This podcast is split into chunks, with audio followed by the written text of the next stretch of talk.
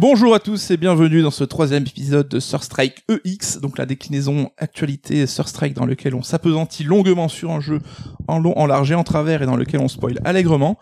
Cet épisode va être consacré à Final Fantasy VII Remake, donc un épisode que vous nous avez abondamment demandé.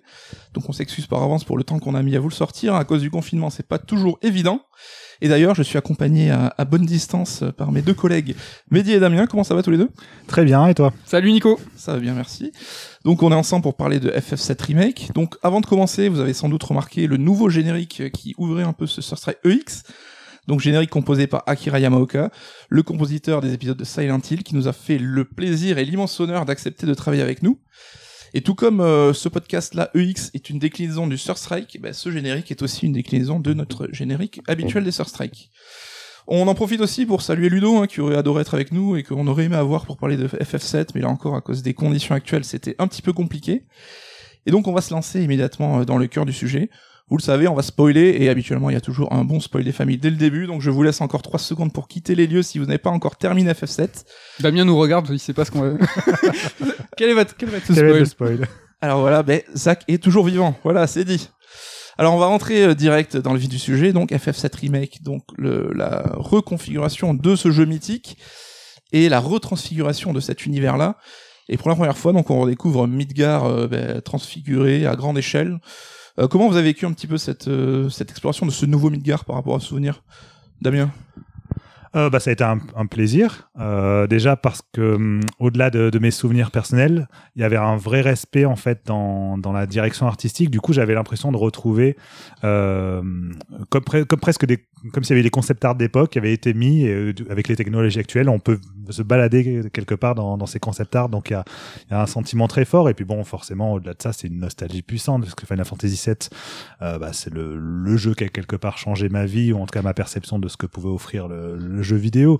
Donc forcément, il y a quand même une pointe de, de nostalgie très forte, euh, que ce soit dans, dans les premiers pas qu'on effectue dans Midgar, la musique. Bon, voilà, il y a, y a- y a quelque chose d'assez puissant. Donc oui, c'est euh, c'était dans la découverte, mais aussi ponctué de pas mal de, de curiosité. De toute façon, on aura l'occasion là d'en débattre pendant tout le long de. On va développer, ça va être assez de long, vous développer, mais voir. ouais, c'est voilà, je, je vais laisser la parole à, à Mehdi. Parce que Med, en fait, c'était euh, clairement, on est dans le Midgar que les développeurs avaient imaginé à l'époque, comme tu dis Damien, dans les concept art d'époque, et pour la première fois, on peut découvrir leur véritable vision de ce qu'ils imaginaient. Ouais, qu'ils ont imaginé eux euh, à l'époque les devs, mais que nous on a imaginé aussi. euh, donc c'est vrai que à l'époque c'était une caméra fixe avec des décors en précalculé, et on oublie que le, la chose la plus fondamentale qui a changé dans ce remake c'est la caméra.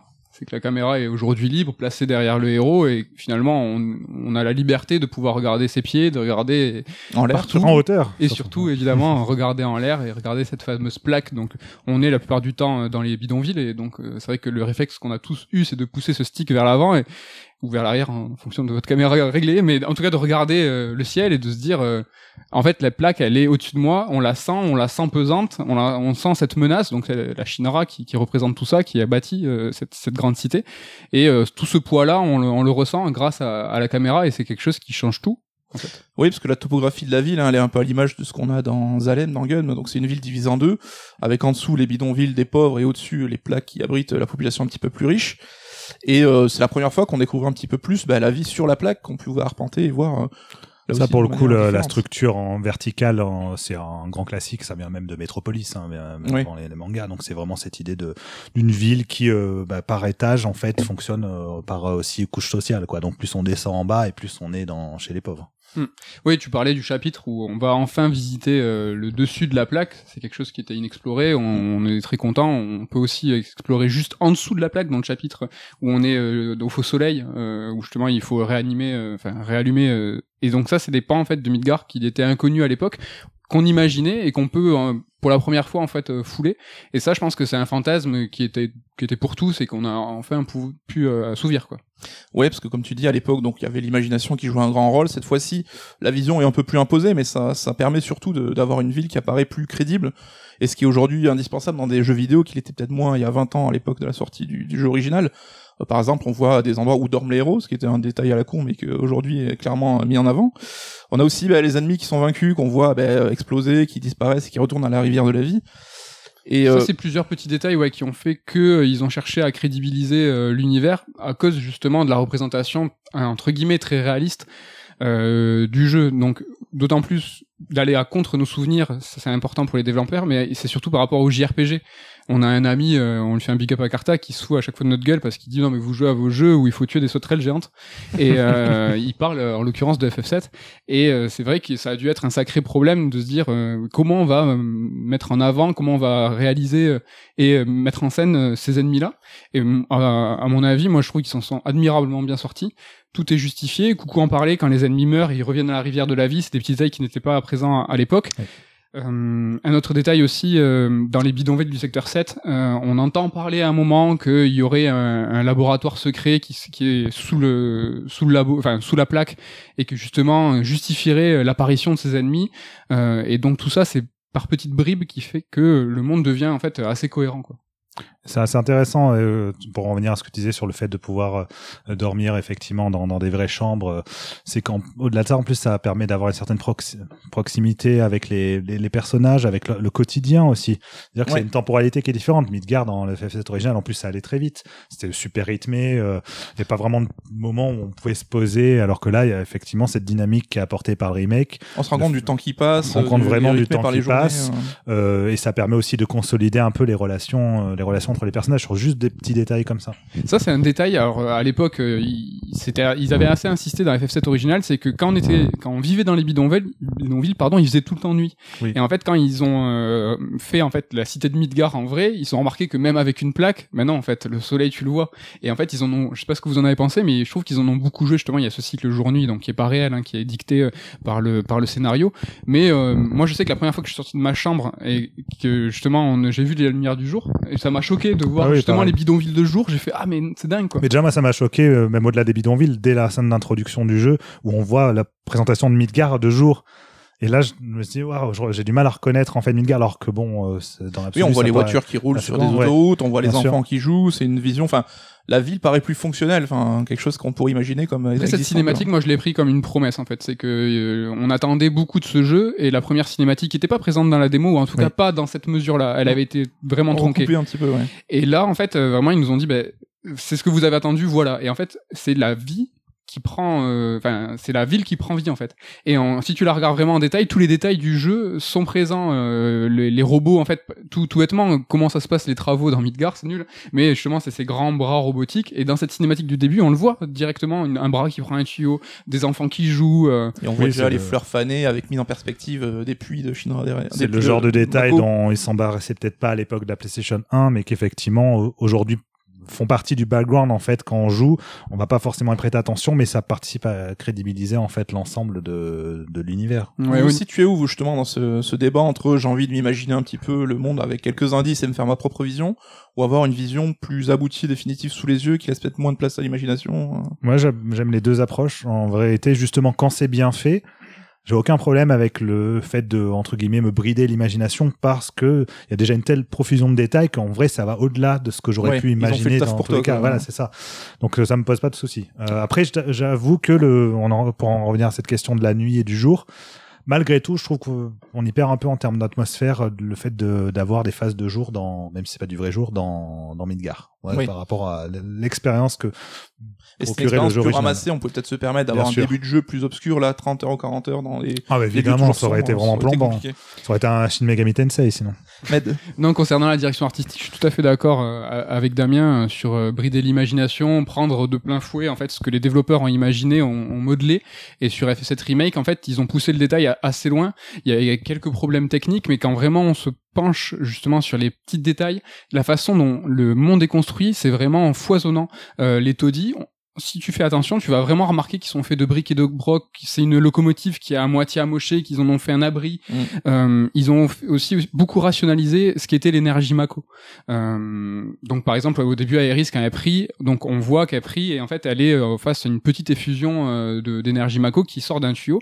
Et si vous regardez que ça soit au-dessus de la plaque ou dans les taudis, la façon dont la Shinra en fait véhicule, enfin transporte l'énergie Mako, c'est fait avec des gros tuyaux, mais c'est des gros tuyaux énormes. Et en fait nous on peut s'imaginer que technologiquement euh, la Midgar ou, ou cette technologie là en fait est antérieure à nous euh, aujourd'hui tu vois l'électricité c'est beaucoup plus euh, fonctionnel c'est beaucoup plus rapide c'est beaucoup plus tu vois c'est des petits câbles quelque part quoi on a C'est invisible, c'est-à-dire qu'on voit, en, en- en tout cas dans, dans l'environnement vie, urbain, on n'est pas en euh, Sauf au Japon. de, de- voilà.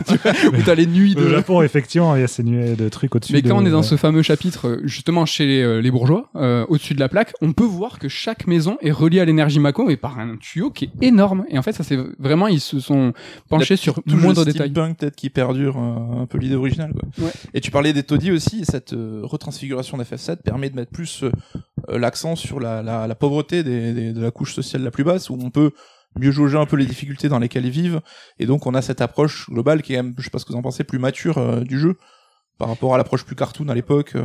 Ouais, mais perso, j'ai pas été 100% convaincu non plus. Euh, le Dis-nous en côté- plus. Bah, je sais pas, j'ai pas le côté justement, on vit- on est chez les pauvres. Euh, je l'ai pas Ils ressenti heureux, viscéralement. non, mais je l'ai pas ressenti vraiment viscéralement. Alors que, je sais pas, c'est peut-être des détails de la vie des personnages, comment ils, comment ils sont situés dans, dans, dans, dans leur décor. Alors, c'est vrai qu'effectivement, tout paraît un peu en, en ruine, fait de briques et de broc. euh, vraiment, euh, mais, mais, je sais pas. Je, Des petits enfants qui jouent avec des épées en bois quand même. Et il y a orphelinat ouais. avec des. T'as pas de couleur Damien ouais, non, mais je sais, je sais pas, ça m'a pas pris au trip. euh, alors peut-être euh, que c'est juste moi le problème hein, dans l'histoire. Non, sais mais c'est vrai que c'est personnel, mais en tout cas, ce qui est sûr, et toi, Damien, tu- et coucou, tu me diras ce que t'en penses, mais le, la charge émotionnelle avec cette représentation graphique est beaucoup plus forte. À l'époque, c'est vrai qu'on devait se faire dans nos têtes les scènes de drame, c'est-à-dire que quand la plaque tombe sur le secteur 7, ah oui, c'est triste, mais euh, ça, ça le, le rythme effréné, puis, puis la représentation faisait que c'était un poil amoindri. Tu jauges moins aussi le nombre de victimes, par exemple. Là, t'as vraiment une idée de la population globale, de tous les... Et là, ils ont voulu graphiquement, frontalement, nous nous y confronter. Euh, de tout de suite, hein, après l'explosion du, du réacteur numéro 1, le premier truc qu'on fait, on sort, on voit les gens qui sont paniqués, qui sont enlacés entre eux, qui se réconfortent, les flammes, et on écoute en fait. Du coup, il y a un nouveau système où quand on s'approche des PNJ, les gens parlent et on entend les gens parler. Et euh, si on, on tend l'oreille, on peut entendre les, voilà les, les, les drames, le- la tristesse des gens qui disent mais euh, est-ce que ma maison est détruite? Euh, Comment on va faire demain? Où est-ce que je vais vivre ce soir? Mais c'est le rôle même de tout ce chapitre 2 où tu fais que de balader après ton attentat et que tu te rends compte bah, des dégâts que t'as occasionné. Ça, c'était un point important de toute manière. C'était obligé qu'ils abordent ça. Ils l'ont très bien fait.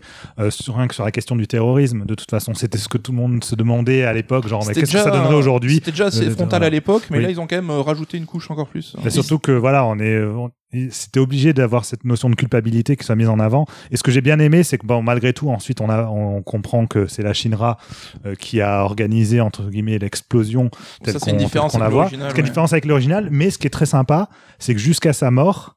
Jessie à aucun moment elle ne connaîtra la vérité. Donc elle, elle gardera sa culpabilité en fait jusqu'au bout. J'avais très peur de ça en fait que finalement la prenne. Oh, bah non, ça va, c'est pas ma faute. Si ça a explosé, que ça a tué tous ces gens. Non, c'est jusqu'à la fin, elle se dit bah c'est ma faute. J'ai fait une erreur de calcul. euh, Mais la Shinra qui était déjà euh, largement mis en avant comme des salauds et les méchants de l'histoire, là c'est encore plus poussé, c'est qu'on voit qu'ils manipulent l'opinion publique. Ce volet politique est encore plus mis en avant. Oh bah Oui, là, bah, oui, le, le- que soit le président ou Heidegger, c'est les- c'est des- c'est le mal incarné. euh, le- Mais ouais, mais cette explosion du réacteur 5, à la base, euh, elle est pas, elle est provoquée par un, donc par l'équipe de héros. Ouais. Et là, elle est augmentée dans le remake, elle Ouais. est augmentée par la Shinra. Après, ils manipulent euh, donc l'opinion publique pour les faire passer pour les méchants.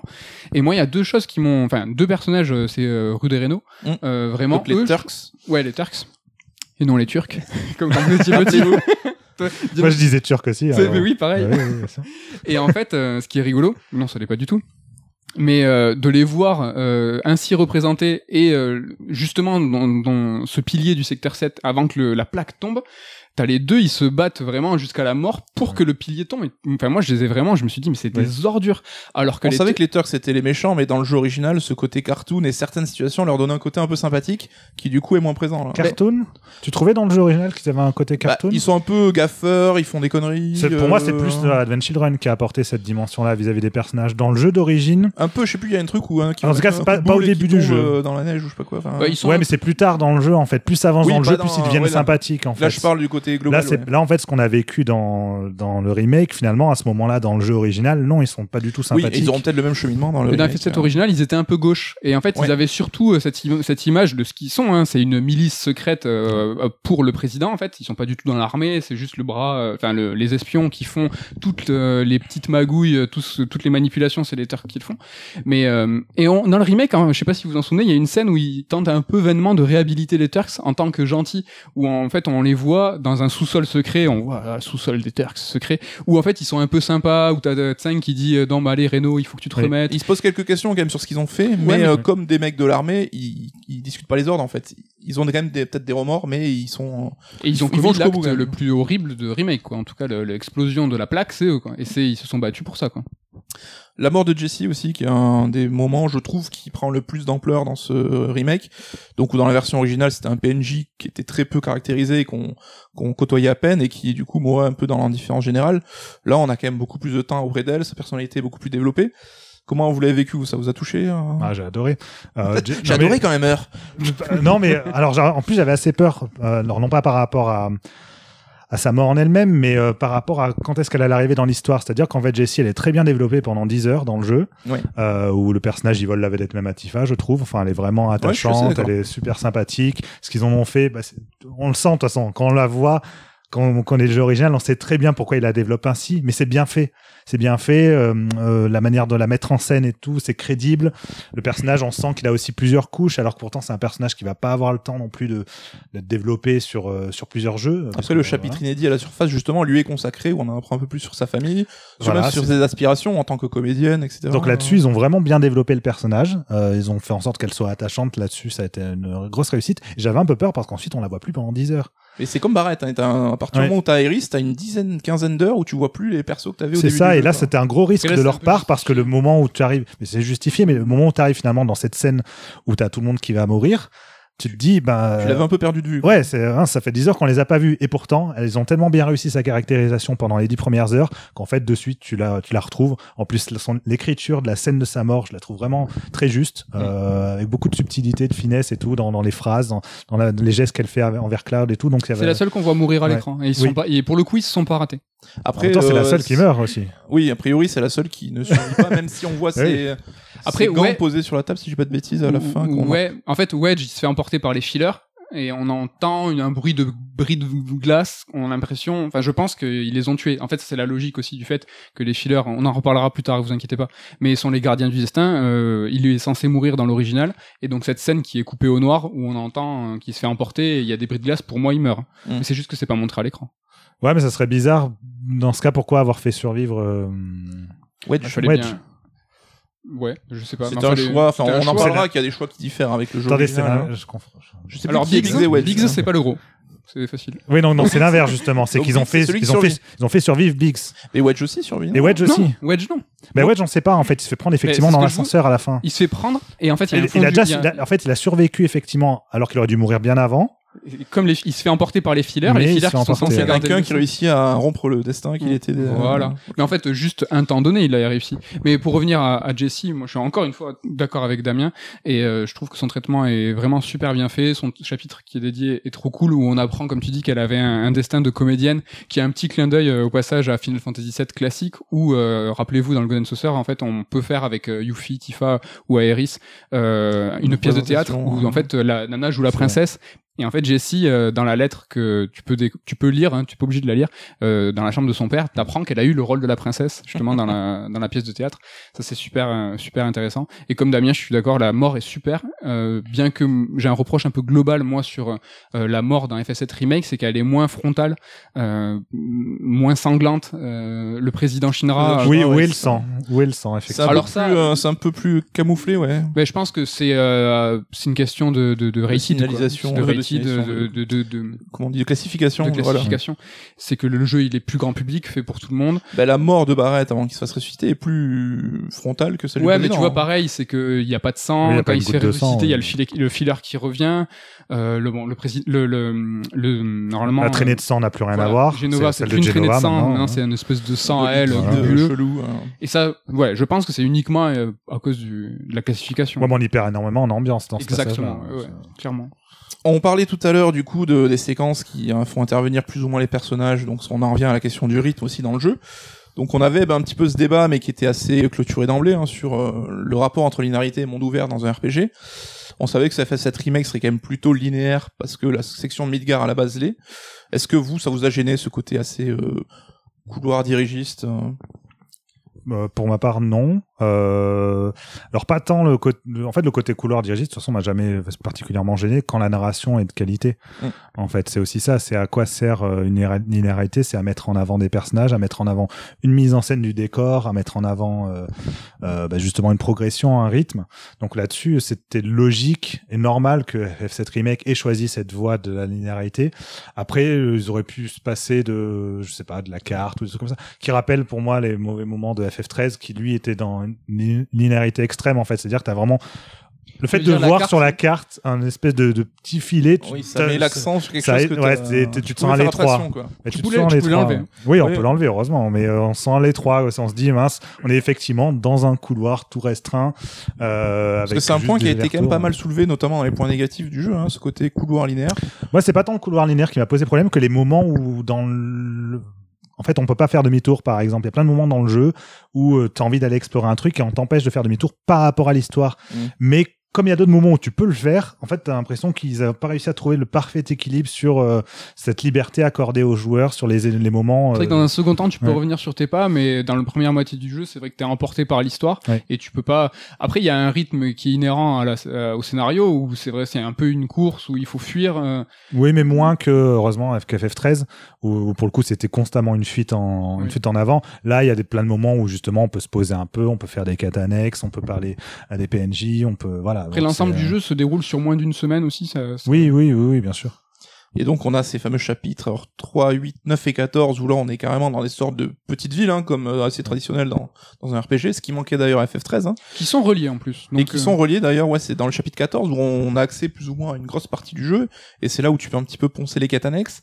Euh, comment vous avez trouvé ça vous euh? Elles sont quand même pas folles, enfin on n'est pas au niveau d'un Witcher mais elles sont quand même plutôt sympas. Ah bon Moi, Damien, peut-être. Non, mais moi, Non, bah, je non, j'ai pas trouvé ça intéressant du tout les quêtes annexes, mais je les ai faites à chaque fois euh, par la- pour la perspective d'avoir des euh, éléments euh, propres à l'univers du jeu ou des scènes bonus, notamment surtout là dans le chapitre 3 où ça permet d'avoir la scène avec Tifa euh, dans dans, dans l'appartement. dans l'appartement. Donc ça c'était euh, là j'étais très content. Je suis là, bon bah voilà, il y a quand même une récompense sympathique à faire ces quêtes qui pour moi, pour moi sont pas intéressantes mm, et en termes de ce qu'elles racontent et en termes de game design où bon bah elles amènent à faire du des Souvent combats elles amènent au combat enfin, donc ouais, une part euh, importante. Enfin, Oui, mais c'est ça. C'est qu'en fait, euh, c'est vrai qu'elles sont pas très intéressantes. Elles sont quand même construites en plusieurs étapes, donc ça va pas pisser bien loin. Je suis d'accord, c'est Ouais. pas Witcher 3, mais c'est pas Ouais. uniquement des quêtes FedEx. C'est une action qui en amène une autre. Elles sont assez sympathiques. Par exemple, la quête des chats. Moi, je trouve que c'est justement une, c'est une vanne en fait. C'est que ils ont été confrontés au choix de faire des quêtes annexes ou de pas en faire. Je pense que ça a été un casse-tête chez eux de se dire, on va nous en demander. Ça, le, le genre faut le faire aujourd'hui, maintenant. Voilà, il faut le faire. Et ils ont fait la quête des chats où finalement euh, Cloud les retrouve pas. Il dit non mais j'en je m'en fous, j'arrête. Et c'est juste une, une blague. Et en fait, la plupart des quêtes annexes en fait amènent à des combats de, de niveau un peu plus élevé que le scénario de Oui, base. c'est plus ça l'intérêt. Qui petit- ouais. et, à, et à des récompenses et je pense que la, les combats sont tellement grisants et géniaux que c'est une récompense en, en elle-même que de pouvoir aller trouver justement ces, ces, ces, ces ennemis qui te testent un peu plus Oui, et puis ils ont fait des, euh, des facilités en fait pour euh, pour pas que ce soit trop contraignant, notamment une fois que tu as terminé la quête de te faire revenir euh, juste devant la personne qui te l'a Ouais. donné. Bon, c'est des choses qu'on retrouve de- dans, dans les JRPG depuis un petit moment déjà, mais c'est vrai que c'est toujours agréable de pas avoir à s'embêter à faire des allers-retours contraignants. Surtout que justement le jeu est tellement construit en, pour le coup en couloir qu'on la ressent cette structure quand on doit se balader pour aller faire les quêtes annexes. ouais, C'est-à-dire on se rend compte que la structure Voilà. du monde est pas si complexe ça. que ça. hein. et que bon après plus on avance plus on a des, des, des raccourcis avec les chocobos par exemple qui permettent d'aller d'un point à un autre et tout donc ça ça aide un peu c'est pour le chapitre 14 je crois tout ça, Et puis, Je- Euh, ça- Juste un poil dommage que ces quêtes annexes réutilisent euh, des environnements justement qui ont servi à la quête principale plutôt que d'essayer de développer des ça c'est environnements, dommage voilà un peu c'est inédit. un peu dommage de Tu pas sais que t'as un avoir boss, de un combat de boss, enfin une arène qui va te faire un combat de boss dans la quête principale, sera Ouais. réexploité pour une quête annexe plus tard dans le jeu. hein. oui c'est vrai qu'il n'y a pas de moment où on se dit ah tiens je vais découvrir quelque chose que j'aurais pas vu si j'avais pas Mm. fouillé un peu Après, tu le pressens, euh, il y a les, les réserves de trésors euh, de Corneo euh, quand tu Oui, es dans la on les voit, oui. dans le scénario de base, tu les vois et tu te Mm. dis je vais y, je vais y retourner. C'est peut-être le seul endroit où ça implique, ouais, effectivement. de- après, dans le sous-sol, dans le dans le laboratoire secret, euh, une des quêtes annexes les plus rigolotes où en fait t'entends un bruit euh, c'est résonnant. c'est peut-être tu- la seule. euh, Ouais, c'est le behemoth en fait. Ouais. C'est quand tu vas tuer le behemoth. Ça, c'est assez rigolo parce que t'as une mise en scène qui est, qui est sympa, t'as un monstre qui est sympa. Vrai. Moi, j'ai trouvé ça assez cool.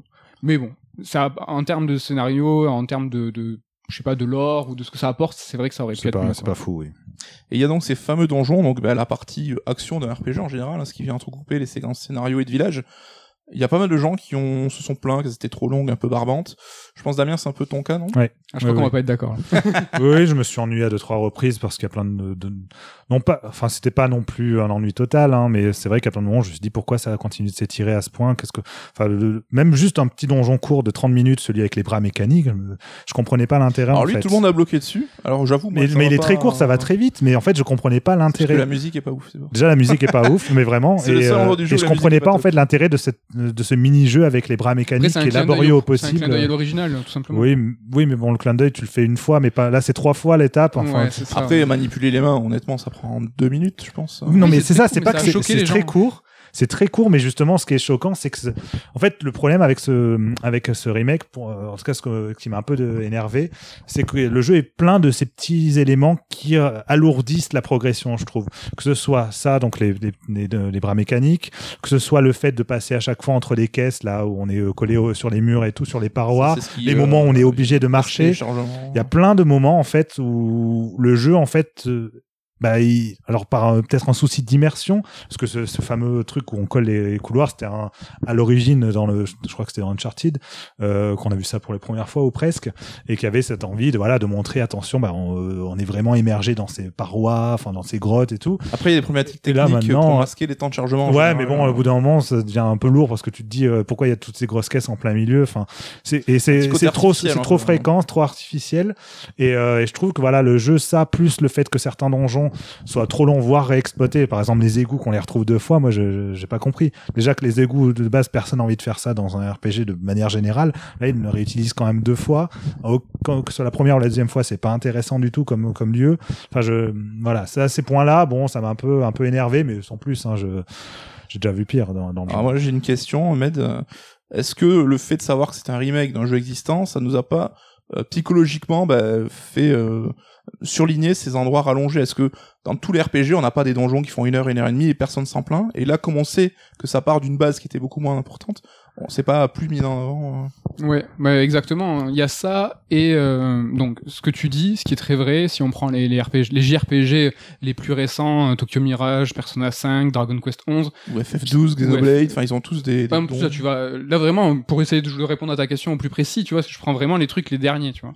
Euh, c'est des c'est des choses qui existent, c'est des choses qui ont été même on a tressé des louanges à Persona 5 parce que il avait des donjons un poil plus travaillés parce que c'était l'équipe de Tokyo Mirage justement et il y avait un poil de verticalité mais c'est minable hein. les les ceux de FF7 remake sont quand même un peu plus euh, labyrinthiques alors c'est c'est là tout ça c'est de la c'est du micro détail mais quand Ouais. tu prends en comparaison c'est le cas Oui, mais bon, moi, pour, enfin, je les ai pas trouvés intéressants euh, au niveau, de, que ce soit en termes d'ambiance ou de level design. La plupart des donjons, je m'ont pas intéressé. oui, non, mais- que mais, non, mais Nico parle de FF12 et Xenoblade, mais moi FF12, tu- c'est des donjons qui durent parfois même 4 heures. Xenoblade aussi. Mais tu me mets mille fois ces donjons-là, aucun problème, je les fais à l'infini. Alors le que bon donjon et le FF7 mauvais donjon. Bah, bah, en fait, après, c'est une question de, de goût aussi, d'affinité avec ce genre de choses. Moi, les donjons de Xenoblade, c'est un plaisir de début à la fin à parcourir, à visiter, à, écouter les musiques, à jouer justement sur ces jeux de verticalité, à aller dans les recoins, à me balader, à faire les combats. Là, euh, il y avait rien qui me motivait particulièrement en fait, parce que même les combats normaux, mais on va y revenir de toute façon sur les combats. J'ai adoré le système de combat du jeu, mais les combats normaux, je les ai pas trouvés particulièrement en fait intéressants. C'est pas suffisamment long pour être euh, pour être entre guillemets dynamique et euh, viscéral et en même temps c'est euh, c'est aussi trop c'est aussi trop long pour être euh, par rapport à ce que ça apporte en fait. On y vient juste après, ouais, les, les combats. Ouais, mais donc justement, tu sais, on parlait de, de ces RPG modernes, et ta question aussi, c'était comment ils ont dû, tu vois, réfléchir le, le remake en fait et la problématique des donjons euh, face à un jeu d'aujourd'hui. Et je pense que la problématique c'est ça, c'est est-ce comment ils ont dû réfléchir un jeu moderne, faire aujourd'hui un, un JRPG euh, de 30 heures. Euh, avec des vraies aspirations de moderne et de grand public. Euh, Dragon Quest 11, Persona 5, ce genre de choses, ça reste euh, pas de la niche, mais des, des jeux qui sont destinés à, à sont des très old school. qui sont Qui ont gardé l'ADN RPG traditionnel japonais. euh, Ouais, exactement, mais qui sont aussi destinés, tu vois, à un public très, très précis. Euh, C'est vrai que Square Enix, au-delà du fait que c'est tauliers en, en JRPG, là, il, il faisait un remake du jeu le plus connu, donc c'était vraiment une réouverture encore au monde. Et euh, il a vraiment eu cette, cette balance à, à faire entre est-ce qu'on fait des donjons, est-ce qu'on n'en fait pas, Et sous quelle forme? Parce que je sais, et moi, sous quelle exemple, forme? le seul qui m'a vraiment un peu saoulé, que j'ai trouvé vraiment trop long, c'est à la fin dans les labos dojo. Oui. Mais on se rend compte qu'il a une fonction narrative, c'est que le mec qui découvre FF7 ne sait pas qui est Ojo. Et il faut donc ce chapitre-là sert uniquement à construire la personnalité d'Ojo. Donc euh, on se Oui, rend compte que ça peut pour- aussi avoir des Oui, valeurs mais pourquoi narratives. sur autant de temps en fait? C'était ça le truc. C'est-à-dire par exemple ce donjon-là, la première demi-heure, je l'ai adoré. Mm. L'ambiance est géniale quand t'es tout en bas là avec Cloud, euh, quand tu te réveilles, même en termes d'esthétique et tout, c'est super travaillé. Mais après, tu tapes les mêmes couloirs en boucle pendant euh, pendant deux heures. Enfin, c'est- pour moi, je, là, je retrouvais pour le coup le syndrome FF13 où c'était le jeu qui te vendait.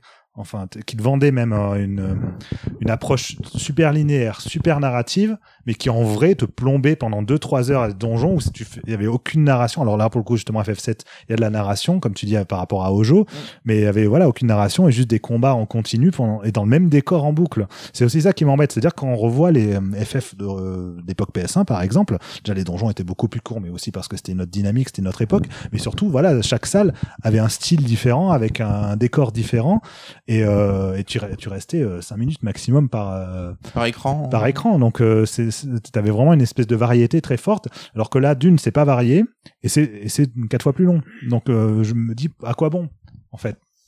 Bah pour ma part, moi, ça m'a pas du tout dérangé parce que les donjons, moi, je pense que c'est le, le, le- le lieu où en fait le système de combat que j'ai adoré a pu s'exprimer à, à 100%.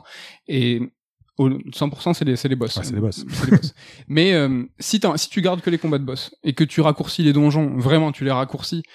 C'est un jeu qui est aussi, euh, j'en parlais tout à l'heure, très moderne, euh, entrecoupé par euh, beaucoup de cutscenes, avec euh, des, euh, des animations assez euh, automatisées, euh, organiques, euh, qui, qui ont pu un peu déranger les joueurs aussi parce que ça ralentissait le rythme. Si tu gardes, si, si tu enlèves ça, bah, finalement tu te retrouves pas avec un walking sim, mais avec un jeu où en fait tu vas poser la manette, où tu, tu vas faire que regarder. Une grande partie du plaisir des JRPG, en tout cas pour moi, c'est euh, pouvoir euh, faire des combats, euh, fouiller le reste un système. peu la moelle épinière du truc. C'est là aussi tu peux tester tes armes, tes combinaisons, justement Exactement. pour optimiser par rapport aux boss qui vont arriver. Et tu vois, ce qu'on, à chaque fois qu'on essaye, tu vois, de décortiquer ce qu'est un JRPG, on parle tout le temps des trois piliers, le système d'expérience, une histoire. Donc à chaque fois, système d'expérience, système de classe, l'histoire, les personnages, et le troisième. Merde, c'est quoi le troisième? Je me suis bouffé. Euh, donjon, exploration. Non, et donc il y a pas les donjons. C'est quoi? C'est l'expérience, le système de combat et le voilà, ça, système de combat, expérience. Et, euh, et on parle pas des donjons. Tu vois, les, mais les donjons, pour moi, c'est- vraiment, ça fait partie du cœur de l'expérience. Il y a un sous-genre euh, du JRPG qui est le donjon crawler qui s'est articulé autour de ça et qui peut suffire à un grand nombre de joueurs à ne, faire que se balader dans des donjons. Et le fait qu'ils soient un petit peu longs, moi, ne m'a pas dérangé parce que j'ai kiffé en fait les arpenter et trouver. Oui, des voilà, c'est que ça t'a plu en fait de les arpenter parce qu'encore une fois, pour... c'est pas tant le problème de- d'avoir des donjons longs que d'avoir des donjons intéressants. Mais toi, si t'ont plu, c'est ça qui compte aussi. Moi, tu me parlais, voilà, on parlait de FF12, on parlait de FF12, Xenoblade. regarde ce Et pareil pour Vagrant Story, par exemple. Moi, c'est des- c'est que- c'est un jeu de donjons, mais je- je- j'adore et je, je pourrais passer des heures à continuer à explorer ces donjons-là. Mais il y a toujours cette balance entre les fans de RPG, ceux qui sont à fond système, et ceux qui sont à fond scénar. Donc je pense chacun se situe avec plus ou moins de ces deux composants. Mais euh, il y en a qui se satisfaisent, comme tu dis, uniquement du côté système, combat. et- Mais ça a été tout l'enjeu de, de, de, de, ce, de ce remake, quoi. Ça a été un perpétuel équilibre à chercher entre euh, ce qui a été fait, à qui il est destiné, euh, est-ce que tout le monde va être content, est-ce que les nouveaux joueurs vont comprendre ce qu'on va faire. Ça a été super compliqué pour tout, quoi. Mais les combats, justement, parlons-en. Euh, donc Square a revu la formule par rapport au jeu original. Pour vous, c'était hors de question de rester sur un, tour par tour classique. euh, Moi, ça m'aurait fait kiffer, mais de toute façon, si j'ai envie de jouer à FF7 euh, classique en tour par tour, ben, il existe toujours et quel que soit le remake, il sera jamais touché, il sera toujours aussi puissant, aussi beau. Donc, moi, je suis content qu'il y ait une nouvelle proposition. Et euh, le système de combat et ce qui est globalement un FF7 remake, de toute façon, c'est un jeu euh, d'aujourd'hui ou un jeu de demain pour ce qui est du JRPG. Donc, c'était inévitable que ça soit un action RPG. C'était inconcevable, euh, inconcevable pour eux. Et tu vois, il y a deux secondes, je parlais d'équilibre entre justement euh, entre tous les systèmes. Quand ils ont créé le système de combat, justement, ils, ont donné par exemple pour chaque ennemi un ratio entre les commandes et l'action. Donc l'action, euh, c'est euh, presser, le bouton, les raccourcis, et les commandes, c'est le système euh, de pause dynamique.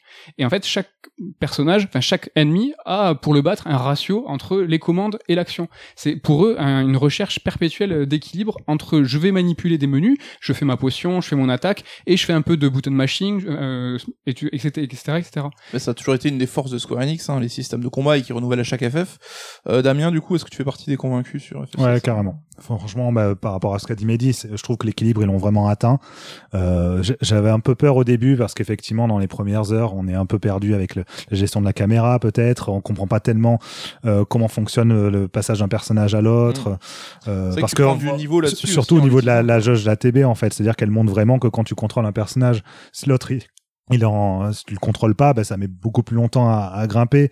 Donc euh, là-dessus, en fait, il faut comprendre qu'il faut vraiment euh, avoir euh, une gestion très, enfin, il faut vraiment réfléchir en fait sa gestion du changement de personnage, ce genre de choses. Mais une fois qu'on commence à maîtriser le système, bah, je l'ai trouvé euh, brillant et, euh, enfin, surtout les affrontements qu'on les boss. Tu disais Mehdi, c'est euh, c'est là où tu peux utiliser le système à 100%. Pourquoi? Parce qu'ils sont vachement longs. Et là, c'est une très bonne longueur, c'est-à-dire que c'est en plusieurs phases. Euh, c'est super dynamique, super bien mis en scène.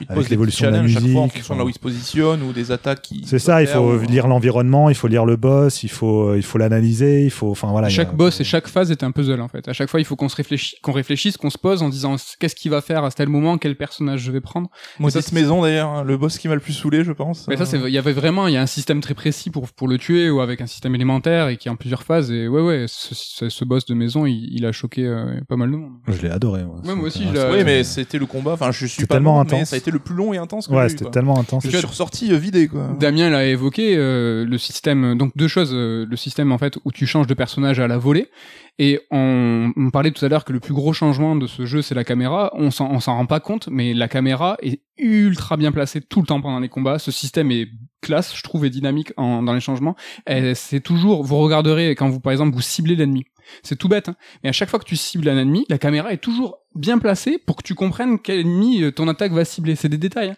Et Damien l'a évoqué aussi, euh, en fait, c'est du système, c'est du tour par tour. C'est c'est c'est c'est du ma- c'est une illusion en fait. Je trouve qu'ils ont réussi un équilibre presque miraculeux Ouais. avec ce côté Kingdom Hearts 3 où tu peux bourriner les boutons, mais t'arriveras pas à aller très loin au bout d'un moment. Et comme tu et dis, ce côté euh, réflexion aussi, quoi. Mais t'es obligé. T'es obligé. En fait, t'es- quand tu comprends, au début, on a tous eu, je pense, ce réflexe pendant la première en disant mais pourquoi le perso que je contrôle pas, la TB monte pas? Et Ouais. presque à se dire, je sais pas si ça vous est arrivé, mais tu dis mais ils ont pété leur système, il y a un truc qui va pas, ils sont complètement glands.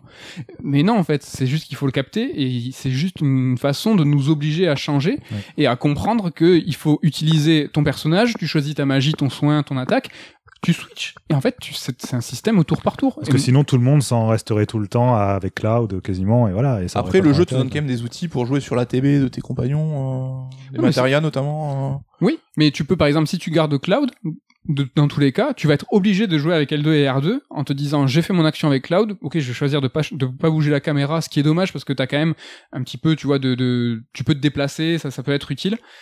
Euh, pour éviter certaines attaques, mais tu vas quand même jouer sur R2 et L2 pour pouvoir donner les commandes euh, en raccourci. Quoi. Et puis t'as le début du jeu où tu veux quand même voir les attaques que tu fais, tes limites, tes invocations, donc tu restes sur ton perso. Et à partir d'un certain moment, je sais pas vous, mais dès que je lançais une grosse attaque comme ça, Tu je switch immédiatement, Ouais. pendant que l'autre il fait son animation, j'exploitais mon autre personnage. Quoi. Ouais, bien sûr. Ouais, ouais, carrément. On, justement, en rentrant plus dans le cœur du système, donc qu'est-ce que vous avez pensé de tout ce qui est ben, les matérias, donc comment on peut les optimiser, tout ce qui est le sphérié aussi par rapport aux armes? Est-ce qu'on peut parler de se créer des builds de perso ou ça reste un peu exagéré selon vous hein? Pour le mode normal, ça sert, euh, ça sert pas. Donc on peut orienter son perso en fonction des armes et des points de compétences qu'on dépense, avec soit plus magicien, soit plus euh, offensif, ce Ouais, genre de ça. choses. Et donc on choisit un petit peu quelle, euh, quelle orientation donner à son perso. Quoi. Je sais pas ce que t'en pensais sur un premier run, il y a pas de- pas d'ennemis qui vont en fait te causer assez de difficultés pour que tu aies à repenser en fait euh, la stratégie de tes combats. Ça Même l'association des matérias, perso, je. ah, T'as oh, moins de possibilités que dans l'original. Ah ouais, en même temps, c'était logique, puisque je pense qu'ils se réservent ça aussi pour les épisodes. Oui, il faut que tu aies une euh, progression dans les différents épisodes. Une Encore une fois, on progression, parle mais- d'équilibre. hein. C'est comment faire. euh, eux Bah oui. ils disent on est dans un premier cycle de jeu, les gens savent ce qu'il y a derrière. Il va falloir qu'on donne des parce qu'il y a des nouvelles matérias quand même qui sont Je intéressantes. qu'on donne quand même du biscuit, hein. il y a quand même... euh, Ouais, mais rappelle-toi, on a tous en mémoire euh, les euh, x4 mimes, Oui, enfin, mais tu vois ça, les trucs craqués. euh, ça, c'était vous qui avez fait 15 fois le jeu à l'époque et c'était dans ta 14e partie, quoi. Ouais, mais on a on a ce souvenir ancré en nous, tu vois. Et je pense que les les gens ont- Non mais tu vois, on- je pense qu'on a tous eu envie de se dire ah, qu'est-ce- ça va être quoi les nouvelles matérias, quelle, quelle manipulation on va pouvoir faire, quasiment du gameplay émergent en se disant, ce qui était le cas à l'époque de FF7, ils n'avaient pas imaginé qu'on allait péter les systèmes comme ça. Mm. Et là c'est pas le cas, il y a moins de ca- il y a Ouais. moins de possibilités. On te file par exemple des invoques alors qu'à ce moment-là du jeu, dans l'original, t'en avais pas. Oui. Non. Bah, ça, c'est- je pense qu'ils sont sentis obligés, mais heureusement, ils ont trouvé le bon équilibre, ils en ont pas mis trop. Oui, c'est que Pas- dans les combats contre voilà, les boss en plus. On n'a euh, pas 15 invocations à choisir, euh, non, ça va. Et puis, c'est, ils ont été plutôt bien intégrés dans le système. Ça, de toute façon, c'est un, j'ai l'impression que maintenant, c'est toujours comme ça. Les invocations, c'est fini. Les invocations, on les lance. Euh, euh, Ouais, c'est un système plus euh, plus moderne euh, Depuis, où en euh, fait depuis les- FF12, l'invocation est hein. à côté de toi. Bien sûr, FF12. Enfin, FF10 déjà, où il a remplacé les per- le groupe de personnages. Ah mais ça date déjà, hein, Ouais. pas mal. hein. Ah oui, ça date. Ouais, mais la l'amorce de la modernité date, euh, date un peu. ouais. Alors du coup, bah, ça doit être un remake, ça reste le dernier gros RPG, euh, gros budget de Square Enix. Où est-ce qu'il se place donc dans, la, dans le grand échiquier du JRPG On sait que Square c'est sur- souvent euh, le maître étalon du genre qui à chaque FF va essayer de pousser le genre un peu plus loin par le système, par l'univers. Et ben justement, est-ce que FF7 ça marque pas un peu le retour de cette euh, de cette approche? Le retour d'un certain savoir-faire, peut-être. Dans le leadership Square peut-être, ouais. Je- Clairement, dans le leadership, je pense. Ou dans C'est le. plus compliqué pour ça parce qu'en fait, je pense que ça va dépendre de. On va le voir dans les mois à venir. Je pense qu'on peut pas encore vraiment en juger. Ils ont réussi en tout cas ce qu'ils voulaient faire. Voilà, ça c'est le plus important. Je pense c'est Ce que qui était c'est- pas gagné. Tu parles Voilà, en termes d'enjeux euh, et de de- d'attente Euh, ouais, même de réception du public. C'est-à-dire qu'aujourd'hui, finalement, euh, les fans de JRPG, ils- c'est quoi leur jeu favori? Bah, Ça va plus être Persona 5, par exemple. Mhm, mhm. Et, euh, et les jeux grands jeux Square euh, à l'ancienne, c'est- ça fait quelques années quand même qu'on qu'on les retrouve plus, ou en tout cas, qu'on- il y avait beaucoup de divisions autour de, des grands épisodes de Final Fantasy, notamment. Et qui aurait pu parier que ce FF7 remake ferait autant l'unanimité? Enfin, je sais pas vous, mais j'aurais pas misé dessus forcément. Quoi. Mais il y avait tellement de pression, il y avait tellement d'enjeux. euh, Ils ont, enfin, ils s'imaginent euh, les, les meetings qui devaient se faire. C'est, je pense, incommensurable d'imaginer à quel point ils, ils devaient avoir la pression, plus que, euh, tu vois, peut-être pas un nouveau GTA, un nouveau Red Dead, parce que il y a la pression des chiffres. euh, C'est des, des, des jeux qui doivent faire l'unanimité, qui doivent faire des, cent- des, des dizaines et des centaines de millions pour GTA de vente, mais ils n'ont pas un passif derrière, tu vois, de souvenirs. On a notre GTA préféré, Red Dead, on a adoré le premier, on aimerait bien voir le, le- le suivant. Mais FF7, il représente pour tous, chacun un souvenir euh, très précis. Et là, il avait vraiment le, le- la chance d'écorner ce souvenir et c'est peut-être ce qui aurait pu arriver de pire, quoi. Et je pense que ouais, la pression, elle a été complètement dingue. Et bon, ils ont, j'ai l'impression, à bien, bien réussi leur coup, quoi. Oui, à part ceux comme moi, voilà, qui ont des réserves sur euh, certaines phases de jeu, certains Est-ce que ça a entaché ton expérience au global? Bah, ça a fait que c'est pas l'un de mes jeux favoris, va, par Mm. exemple, cette remake. Mais Et par comment tu contre, le situes par exemple par rapport aux références d'aujourd'hui On parlait de Dragon Quest 11, Persona 5, qui reste, qui garde une approche old school. Alors peut-être que toi tu vas plus valoriser ça, mais Non, non, pas tellement. Au contraire, je suis très content de voir que FF7 Remake euh, s'est ancré dans une certaine modernité. Mm. Après, je le trouve euh, pas, je le trouve moderne euh, au niveau du système de combat. Sur tout le reste, en termes de game design, je trouve qu'il est encore quand même un peu euh, quelques années en arrière. Euh, il a enco- ils ont encore des, des- du chemin à parcourir, en tout cas à mon avis, avec les parties suivantes, pour vraiment euh, imposer un nouveau, un le nouveau- mettre au niveau des talent. standards Voilà, c'est ça. C'est C'est-à-dire marrant que là, le- old school. Moi, je l'ai plutôt apprécié parce que c'était euh, un, la nostalgie quoi quelque part. Tu sais, Alors, d'avoir bah, ces murs invisibles, euh, ces trucs, euh, les, les niveaux tu peux pas passer. T'es nostalgique c'est de ça. Hein? Ouais, D'accord, oui, non, mais ok, ouais, je vois ce que tu, je vois ce que tu veux dire. Pour moi, c'est plus pas tant une question de nostalgie ou quoi qu'une continuité finalement de l'équipe qui s'est chargée du jeu. Enfin, on est vraiment dans la continuité d'FF10, d'FF13. euh, on sent, euh, on sent d'où ça vient en fait, tous tous les éléments de ce, de ce remake. L'équipe est là. Enfin, de toute façon, il suffit de voir le, rien que le générique d'introduction. Il y a Nomura, il y a, il y a Motomo Toriyama, il y a Naoko, Naoki euh, Hamaguchi. Enfin, voilà, on est vraiment sur la, team FF13, la team euh, FF10. Enfin, c'est- et bien sûr euh, FF versus 13, hein, parce que je pense qu'il y a quand même euh, quelques idées qui ont dû être recyclées, euh, notamment au niveau du système de combat euh, pour euh, pour ce remake d'FF7. Mais euh, oui, en, fait, c'est Square qui finalement arrive à obtenir le résultat escompté. En tout cas, c'est l'impression que ça m'a donné. Ça, c'était pas, quand même pas gagné. Ils l'ont réussi aussi avec Kingdom Hearts 3 d'une certaine manière, même si bon, c'est ce que vous pensez du jeu. On a eu un débat plus Mais euh, euh, tranché là-dessus. mais en termes voilà. de modernité, FF7 remake, je le trouve tellement plus moderne que KH3. Ah oui, non, bien sûr. Non, ce que je veux dire par rapport aux ambitions. C'est-à-dire que Square, ça fait quand même plusieurs années qu'ils ont des ambitions, mais que plein de choses euh, en termes de développement ou autre les empêchent en fait finalement de d'atteindre, atteindre. voilà, d'atteindre ce qu'ils voulaient. Alors que là, euh, bon bah FF7 remake, ils ont plutôt réussi. Mais d'où aussi mon incompréhension. On n'a pas tellement évoqué. T'as parlé au tout début vite fait, Mehdi, des petits problèmes techniques. Moi, je suis resté quand même circonspect devant euh, ce qui a choqué pas mal de gens et ça m'a choqué aussi. C'était les euh, les écrans euh, JPEG euh, ultra compressés qu'on a. Oui, euh, certaines textures dégueulasses. mais, mais en fait, ce que je comprends pas, c'est pourquoi Comment c'est possible aujourd'hui d'avoir ce tel rendu avec une telle qualité, une telle profusion de détails sur tout le reste, et d'avoir ça, et notamment le chapitre 15. Oui, avec le fond, la ville. Le fond, alors que c'est un moment très fort, euh, qui se veut super dramatique et qui a, en termes d'ambiance, voilà, voulait apporter vraiment quelque chose de puissant. Et on se retrouve avec ce truc ultra compressé, pixelisé en fond, et j'ai Et je me suis dit, comment c'est possible que c'est même pas été encore patché depuis. J'imagine qu'il y a des condoléances techniques, hein, je peux pas, enfin, Bah, avoir, je euh, suis- demander de nos jours sur euh, une image. Après, Après, sur le popping des, JPEG. des, euh, des textures, euh, c'est une faille Ça, j'ai de pas vu, moi. Engine euh, qui est connue. euh, J'ai pas vu moi le de problème de popping moi des non plus, ça, textures. on l'a pas fait, mais Moi euh, j'ai vu plus des textures qui n'apparaissaient pas du tout, genre Ouais. les- la fameuse porte de. Je pense c'est qu'elle a pas de texture. C'est qu'elle a pas de texture, mais vraiment. Et, Mais, euh, moi- et ça c'est bizarre, je comprends pas. Par exemple, quand on euh, arrive dans cette zone-là, il y a Tifa qui nous dit tu es dans la chambre 310. Et moi je m'attendais à ce qu'on voit écrit chambre 310. Enfin, J'ai plus quoi- quel numéro porte, de chambre. Et la porte et rien. Et du coup j'attendais devant. J'ai attendu devant que ça apparaisse. Et ce n'est pas apparu. Et je me suis dit mais c'est euh, c'est c'est pas normal, ça va être patché. Et euh, bon, deux- deux- quelques semaines après, il y avait toujours pas de patch en fait. Et ça je je comprends pas. Parce que non pas euh, que je comprends pas qu'ils aient euh, eu des soucis techniques, c'est qu'en fait ça colle pas avec la qualité de, de certains trucs comme par exemple les animations, les effets visuels où là c'est incroyable. En combat par exemple, c'est un spectacle de tous les instants. Même les modèles 3D des personnages. Les modèles 3D des personnages sont extraordinaires. Et d'ailleurs, c'est très drôle puisque Nico, la dernière fois, tu m'avais dit que tu avais revu Avenged Children. Tu trouvais qu'il avait euh, un peu pas- vieilli. un peu vieilli. Moi, je m'étais dit, ah bon, c'est étonnant et tout.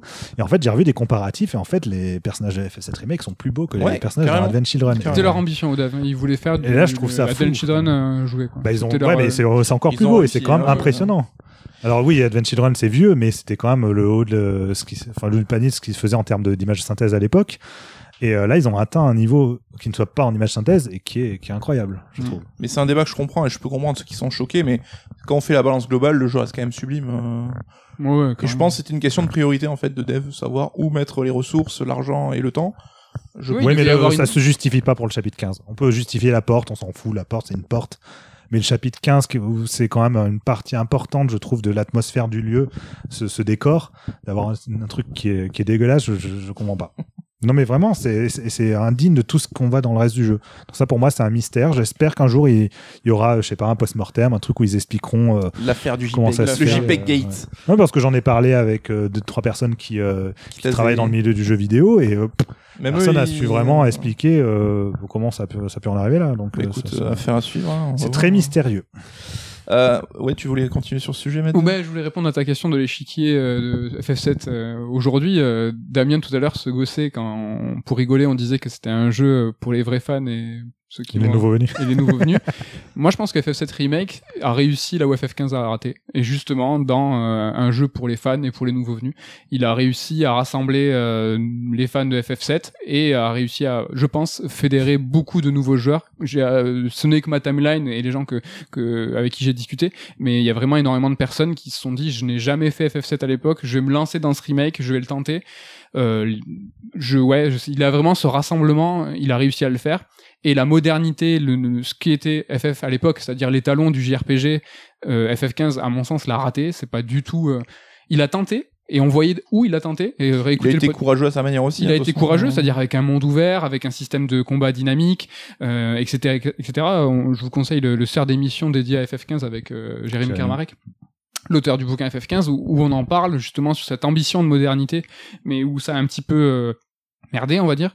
Là, je pense qu'ils ont euh, réussi à, les piocher euh, justement euh, dans Kingdom Hearts 3, dans FF10, dans FF13, partout pour faire ce nouvel amal- amalgame qui justement bah, va satisfaire, je pense, le plus grand nombre. On développera ce côté-là hein, juste euh, après. Mais euh, pour un, un petit point sur justement euh, la situation du RPG contemporain, est-ce que le endgame c'est pas peut-être ce qui a pâti le plus de, ce- de cette modernité? Bah, je pense qu'ils ont eu un problème structurel, c'est-à-dire qu'ils ont un jeu chapitré, euh, donc or- organiser des quêtes annexes au sein de, de- des chapitres. Il y a eu un peu de backtracking, donc je pense que c'est comme ça qu'ils s'en sont sortis. On revient sur nos pas, on nous ouvre la, la zone pour faire des quêtes annexes. C'est pas mal, c'est pas mal, c'est pas mal trouvé.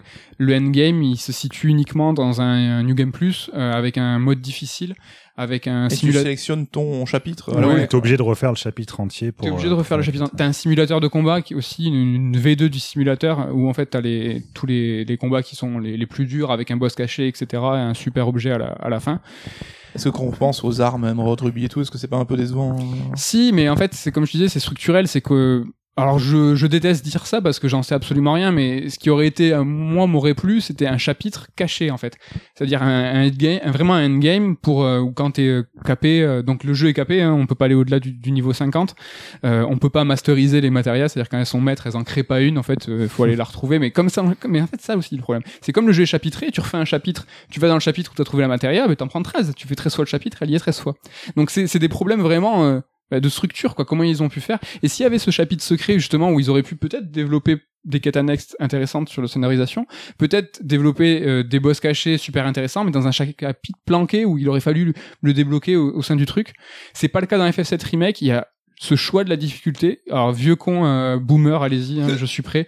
Mais ce choix, moi pour moi, je le, je, le- je trouve qu'il est incohérent. Il est, à- il va contre l'ambition euh, du jeu vidéo, du JRPG justement, de proposer une, une aventure cohérente avec une, avec un climax, une montée, avec un vrai endgame. Moi, je, si la montée en niveau, euh, le farming que tu peux faire toi, quoi. mais ouais, mais tu, on parlait tout à l'heure de ces fameux piliers où justement on n'a pas nommé les donjons et moi je vous nomme les donjons. Mais moi, ce qui, ce, ce qui est important en fait dans un dans un JRPG, vachement, c'est le endgame. Je me fous par exemple de la linéarité. On en parlait tout à l'heure. J'ai pas pu le caler, mais je me fous moi en fait que pendant trois quarts du jeu, c'est linéaire. Je suis emporté par l'histoire, je suis dans mon kiff, j'adore. Par contre, dans un JRPG, moi, ce que je trouve très important, c'est l'éclatement de final. Où en fait, comme dans FF7, rappelez-vous, ce n'est que le dernier CD qui est au Mm. moment de la grotte nord où t'es libre, t'es tout le temps sur des rails dans FF7. C'était comme ça pour la plupart des FF. Et c'est hein. comme ça exactement pour la plupart des FF. Et moi, ça c'est super important. Et ça, justement, dans FF7 Remake, euh, c'est absent. On a justement cette volonté euh, de ce mode facile, de ce mode automatique. Ça, les devs l'ont dit, en fait. C'est justement après le premier trailer où ils ont vu la réaction des fans. où Tout le monde disait Ah, mais c'est un jeu euh, D'action. Et, en fait, les devs, ils ont entendu les joueurs dire Mais ça, je vais pas y arriver. C'est un jeu d'action, je vais pas y arriver. Font, ok. On va faire un mode automatique où justement tout à l'heure je parlais d'action et de commande où tout ce qui est lié à l'action allait être automatisé et automatisé et en fait on, on allait faire que les commandes. Ça Et c'est- singe un peu la TB où ton perso est contrôlé tout seul quand tu fais rien. Enfin, Mais exactement, c'est presque hein. contradictoire, je sais pas ce que vous en pensez, avec ce que ce qu'on imaginait. Moi, j'imaginais qu'ils avaient fait ce mode automatique pour les fans, pour dire euh, non mais vous allez jouer comme à l'époque, Mm. mais c'était pas du tout. En fait, Ouais, c'est euh, comme tu dis, ça. c'est qu'ils ont réagi en conséquence. C'était pas un choix pensé, c'était euh, en réaction. euh, Exactement. C'est vrai que l'action, ça peut faire peur parce qu'effectivement, le tour par tour, là, il y a un, côté rassurant. Bon, après, c'était du faux tour par tour, la FF, vu qu'il y avait la TB, du coup, Mm. euh, on- on- l'ennemi continue à attaquer, même si tu faisais, euh, tu faisais rien. Euh, mais, euh, mais il y a ce côté rassurant, c'est, oh, je peux prendre le temps de sélectionner quand même mes commandes, euh, de voir ce que je fais. Je suis pas pressé à faire, dans l'urgence, à parer quelque chose, à faire des esquives. Je comprends que ça puisse, euh, bah, ça puisse gêner, en fait, de- de- de- de- des gens. Mini parenthèse, je suis désolé Damien, mais Oui. euh, on parlait tout à l'heure d'illusion euh, de jeu d'action, mais en fait FF7 Remake et du tour par tour, cette pause active est une illusion. hein. Allez-y, laissez, il se passera rien. hein. Ah bah oui, oui, bien sûr. Donc euh, Tu veux dire quoi que bah, tu, feras pas attaquer, tu te feras pas attaquer. C'est- Le, en fait, le personnage est au ralenti, les ennemis sont ralentis, mais encore plus que toi. Et si t'attends, moi je suis alors, je suis allé pisser, c'est tout. J'ai pas fait un café ni à manger, mais il ne se passera rien. Je- le jeu c'est s'arrête. voilà, c'est- ouais. Mais en fait, mais c'est- ça marche. C'est de la pure que, immersion. enfin, moi j'étais au four et au moulin quoi. C'est. Mais oui, mais en fait, c'est en pure, t'es en pure immersion. T'es en pure immersion et t'y crois et ça, c'est ça. pour Non, c'est bien pensé, assez hein. brillant. Un dernier point sur cette remodernisation, ben, la musique. Est-ce que c'est à la hauteur du reste? Damien? Alors, à la hauteur du reste, je sais pas, mais c'est Est-ce que c'est mieux que le reste? C'est propre, enfin c'est la même démarche que pour le reste, c'est-à-dire qu'il y a vraiment cette envie de recréer des souvenirs, de réorchestrer des, euh, des souvenirs, mais aussi de les enrichir. Et donc, ce qui- enfin le travail qui a été effectué sur euh, sur ce remake au niveau musical, il est impressionnant en termes de volume, Mm. rien que là-dessus. C'est-à-dire qu'on donc de budget euh, par conséquent. en termes de budget, ben, de toute façon, voilà, il y a, je crois, trois compositeurs euh, sur le truc, plus euh, sept ou huit arrangeurs, euh, certains qui sont même pas tous crédités ou en euh, crédités de manière additionnelle. Enfin voilà, c'est euh, un nombre impressionnant de personnes qui ont travaillé sur la partie musicale. Et parenthèse, justement, je- comme tu parles de quantité, il faut savoir qu'ils ont fait la musique en très très peu de temps. Ils ont commencé après le 3 2019. Donc ils ont fait la musique pour le trailer et ils ont eu après juste quoi un an et demi pour faire. C'est hallucinant en termes de quantité, mais en plus en termes de Ouais, pression. après, comme ils sont plusieurs compositeurs, ça peut se comprendre. Ouais, mais Même s'il y a besoin de faire plein d'allers-retours en plus pour être certain que tout concorde, En tout, termes de tout cohérent, en termes de d'organisation, structure, C'est d'organisation. même un gros boulot. ouais. C'est du gros taf. Euh, et mais c'est- enfin, de là, ce qui a- au-delà en plus de l'orchestration musicale, c'est qu'ils ont fait en sorte d'avoir une musique euh, évolutive, adaptative, donc qui euh, en fait va changer en temps réel pendant que tu joues, sans forcément que tu remarques d'ailleurs les transitions, mais euh, où il va y avoir par exemple des couches d'instruments qui vont se rajouter en fonction de l'action, euh, où ça va passer d'un morceau à l'autre, euh, plus Ensuite, une reconstruction narrative, donc c'est-à-dire que dans le jeu original, euh, par exemple, quand il y avait un thème d'un personnage, ben, c'était toujours le même thème qui revenait à chaque fois, hein. c'est-à-dire que c'est la même musique qui rejouait en boucle pour l'apparition du personnage. Là, ce qu'ils ont fait, c'est une construction thématique proche de ce qu'on a euh, au cinéma ou dans les opéras euh, ou dans les jeux vidéo aussi de nos jours, hein. c'est-à-dire euh, de récupérer les mélodies principales associées au personnage et de les réorchestrer, de les arranger, de changer la tonalité, les instruments en fonction des scènes, en fonction des, De des événements. Voilà, donc il y a vraiment une idée euh, aussi même de mélanger des thèmes de personnages entre eux si c'est des personnages qui discutent par exemple. Donc il y a tout un, toute une construction narrative assez euh, assez travaillée, assez riche là-dessus dans tout au long du jeu. Donc déjà c'est un travail monstrueux. Plus cette couche adaptative où la musique change en temps réel, évolue en temps réel, euh, qui était une volonté d'ailleurs de Moto Motoriyama pour le coup, qui a supervisé de toute façon tout, la, tout le côté mise en scène en fait du jeu. Et, Il euh, explique comment il, il a fait. Je me permets en fait Ouais. euh, quand tu parles de musique adaptative et dynamique, c'est qu'il y a trois couches de musique en fait qui sont superposées et qui sont jouées tout le temps, 100% du temps en même temps et en fonction de ce qui se passe en fait la piste change en fonction des trois des trois niveaux de musique euh, et en fait il expliquait qu'il y a par exemple le, le tempo euh, le, la mélodie qui sont au même euh, au même niveau et en fait ça changeait en fonction de ce que tu faisais euh, et ça Ça c'est notamment pour le, pour les combats et tout. Et c'est vrai qu'au début du jeu aussi, il y a un moment assez fort, c'est euh, toute la fuite euh, quand on contrôle que Cloud seul, euh, où là, là t'as le thème des combats qui euh, arrive petit à petit, mais qui est jamais en entier, et il finit par exploser à la la fin. Et voilà une vraie montée en puissance. Et là-dessus, voilà, c'est assez brillant dans la manière dont, dont ça a été construit. Donc, franchement, le travail accompli est monstrueux. Euh, musicalement, je suis plus réservé. Euh, C'est-à-dire qu'il y a des arrangements que j'ai trouvé très très beaux, d'autres que j'ai pas particulièrement trouvé impressionnants. Et dans les nouveaux morceaux, c'est très inégal aussi. Mais ça, de toute façon, c'est le problème d'avoir eu autant de compositeurs et d'arrangeurs impliqués sur un tel projet, c'est que forcément, il y a une- un côté hétéroclite dans, Et dans la surtout un jeu qui a déjà une couleur musicale arrêtée existante. Oui. quoi. Ouais, mais bon, pour le coup, le jeu en lui-même, il- ce remake, il change déjà la couleur d'FF7 en fait. Il est super respectueux, super fidèle euh, au jeu d'origine, et en même temps, il apporte voilà ces dimensions supplémentaires, ces petites touches, ces petites subtilités en plus. Et c'est quelque chose qu'ils ont essayé de faire avec la musique aussi. Sauf que le jeu en lui-même, d'un point de vue narratif, garde le ton, en tout cas plus ou moins d'FF7, en intégrant un peu la compilation d'FF7. Par contre, musicalement, euh, notamment la présence de Masashi Emaozu, qui est le compositeur, euh, le co-compositeur de FF10 et le compositeur principal de la trilogie FF13. Euh, lui, il est arrivé sur le projet, sur recommandation d'Uematsu, et euh, il s'est dit, bah, euh, je vais faire mon propre style en fait. D'ailleurs, ça gonfle toujours Moto Motoriyama, ça apparemment, euh, parce qu'il est difficile à driver à Emaozu, et du coup, on préfère finalement lui laisser euh, carte blanche, parce que là-dessus, il est brillant. C'est un compositeur qui est, incroyable, qui est très fort mais il a gardé son ton et c'est-à-dire que par exemple tous tous les nouveaux morceaux qui sont associés au filler moi j'ai l'impression d'en- d'entendre les musiques d'FF13 euh, avec la, la chorale et tout. J'ai l'impression d'avoir les musiques de Bost euh, contre Bartandelus dans FF13 enfin, on a vraiment ce, ce même genre de dynamique. Nom.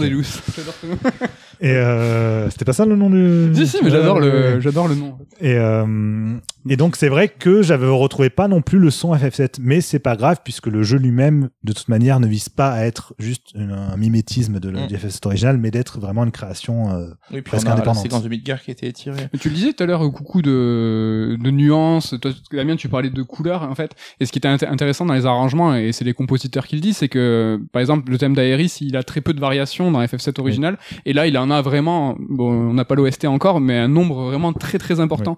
Et ce qu'ils ont voulu faire, c'est avec un même thème, donner plusieurs émotions. Le thème d'Aeris FF7, bah, il évoque euh, la tristesse et la mélancolie, par exemple. Et là, ils ont réussi, euh, dans FF7 Remake, avec le thème d'Aeris, par exemple, à illustrer une scène euh, joyeuse ou comique. Mm. Et en fait, avec un même thème, pouvoir justement, euh, comme ça, jongler en fonction voilà, des ce, thématiques. ce qui est le principe du leitmotiv, c'est vraiment euh, c'est à visée narrative avant tout et émotionnelle bien sûr en termes de couleurs, mais c'est l'idée voilà de construire une histoire par la musique. Et ça, c'est pas quelque chose qu'on retrouvait dans les JRPG avant, où la musique était un tapis sonore qui était en boucle Oui. Euh, l'histoire elle se construisait par les réutilisations de morceaux euh, présents et par le par l'ambiance générale qui était apportée mais c'est une autre démarche Mais on parlera tout à l'heure encore un peu plus en détail du rôle de la musique dans la narration. Juste ma contribution, j'aime beaucoup le nouveau thème de Uematsu, de thème de fin. Je sais pas si vous avez. très chouette Ouais. chanson ouais, Ouais. carrément C'est Nojima qui a écrit les paroles.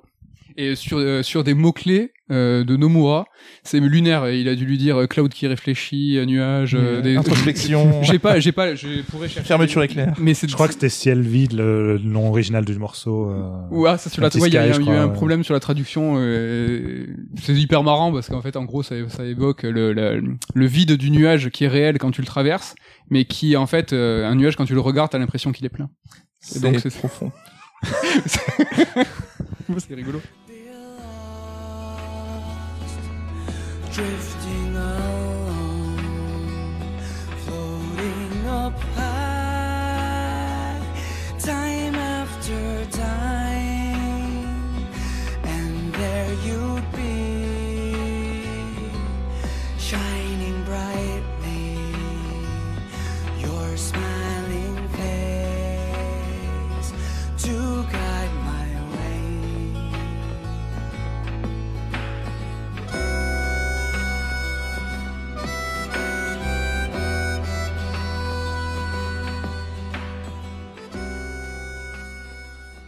Un Final Fantasy pour les fans et les nouveaux venus. hein. On se moque souvent de cette petite phrase qui apparaît au début de FF15, mais euh, FF7 semble avoir pris à bras le corps cette philosophie. Et euh, tout ce qu'il a fait pour plaire à- au nouveau public, on en a déjà parlé un petit peu avant, on va en parler encore plus.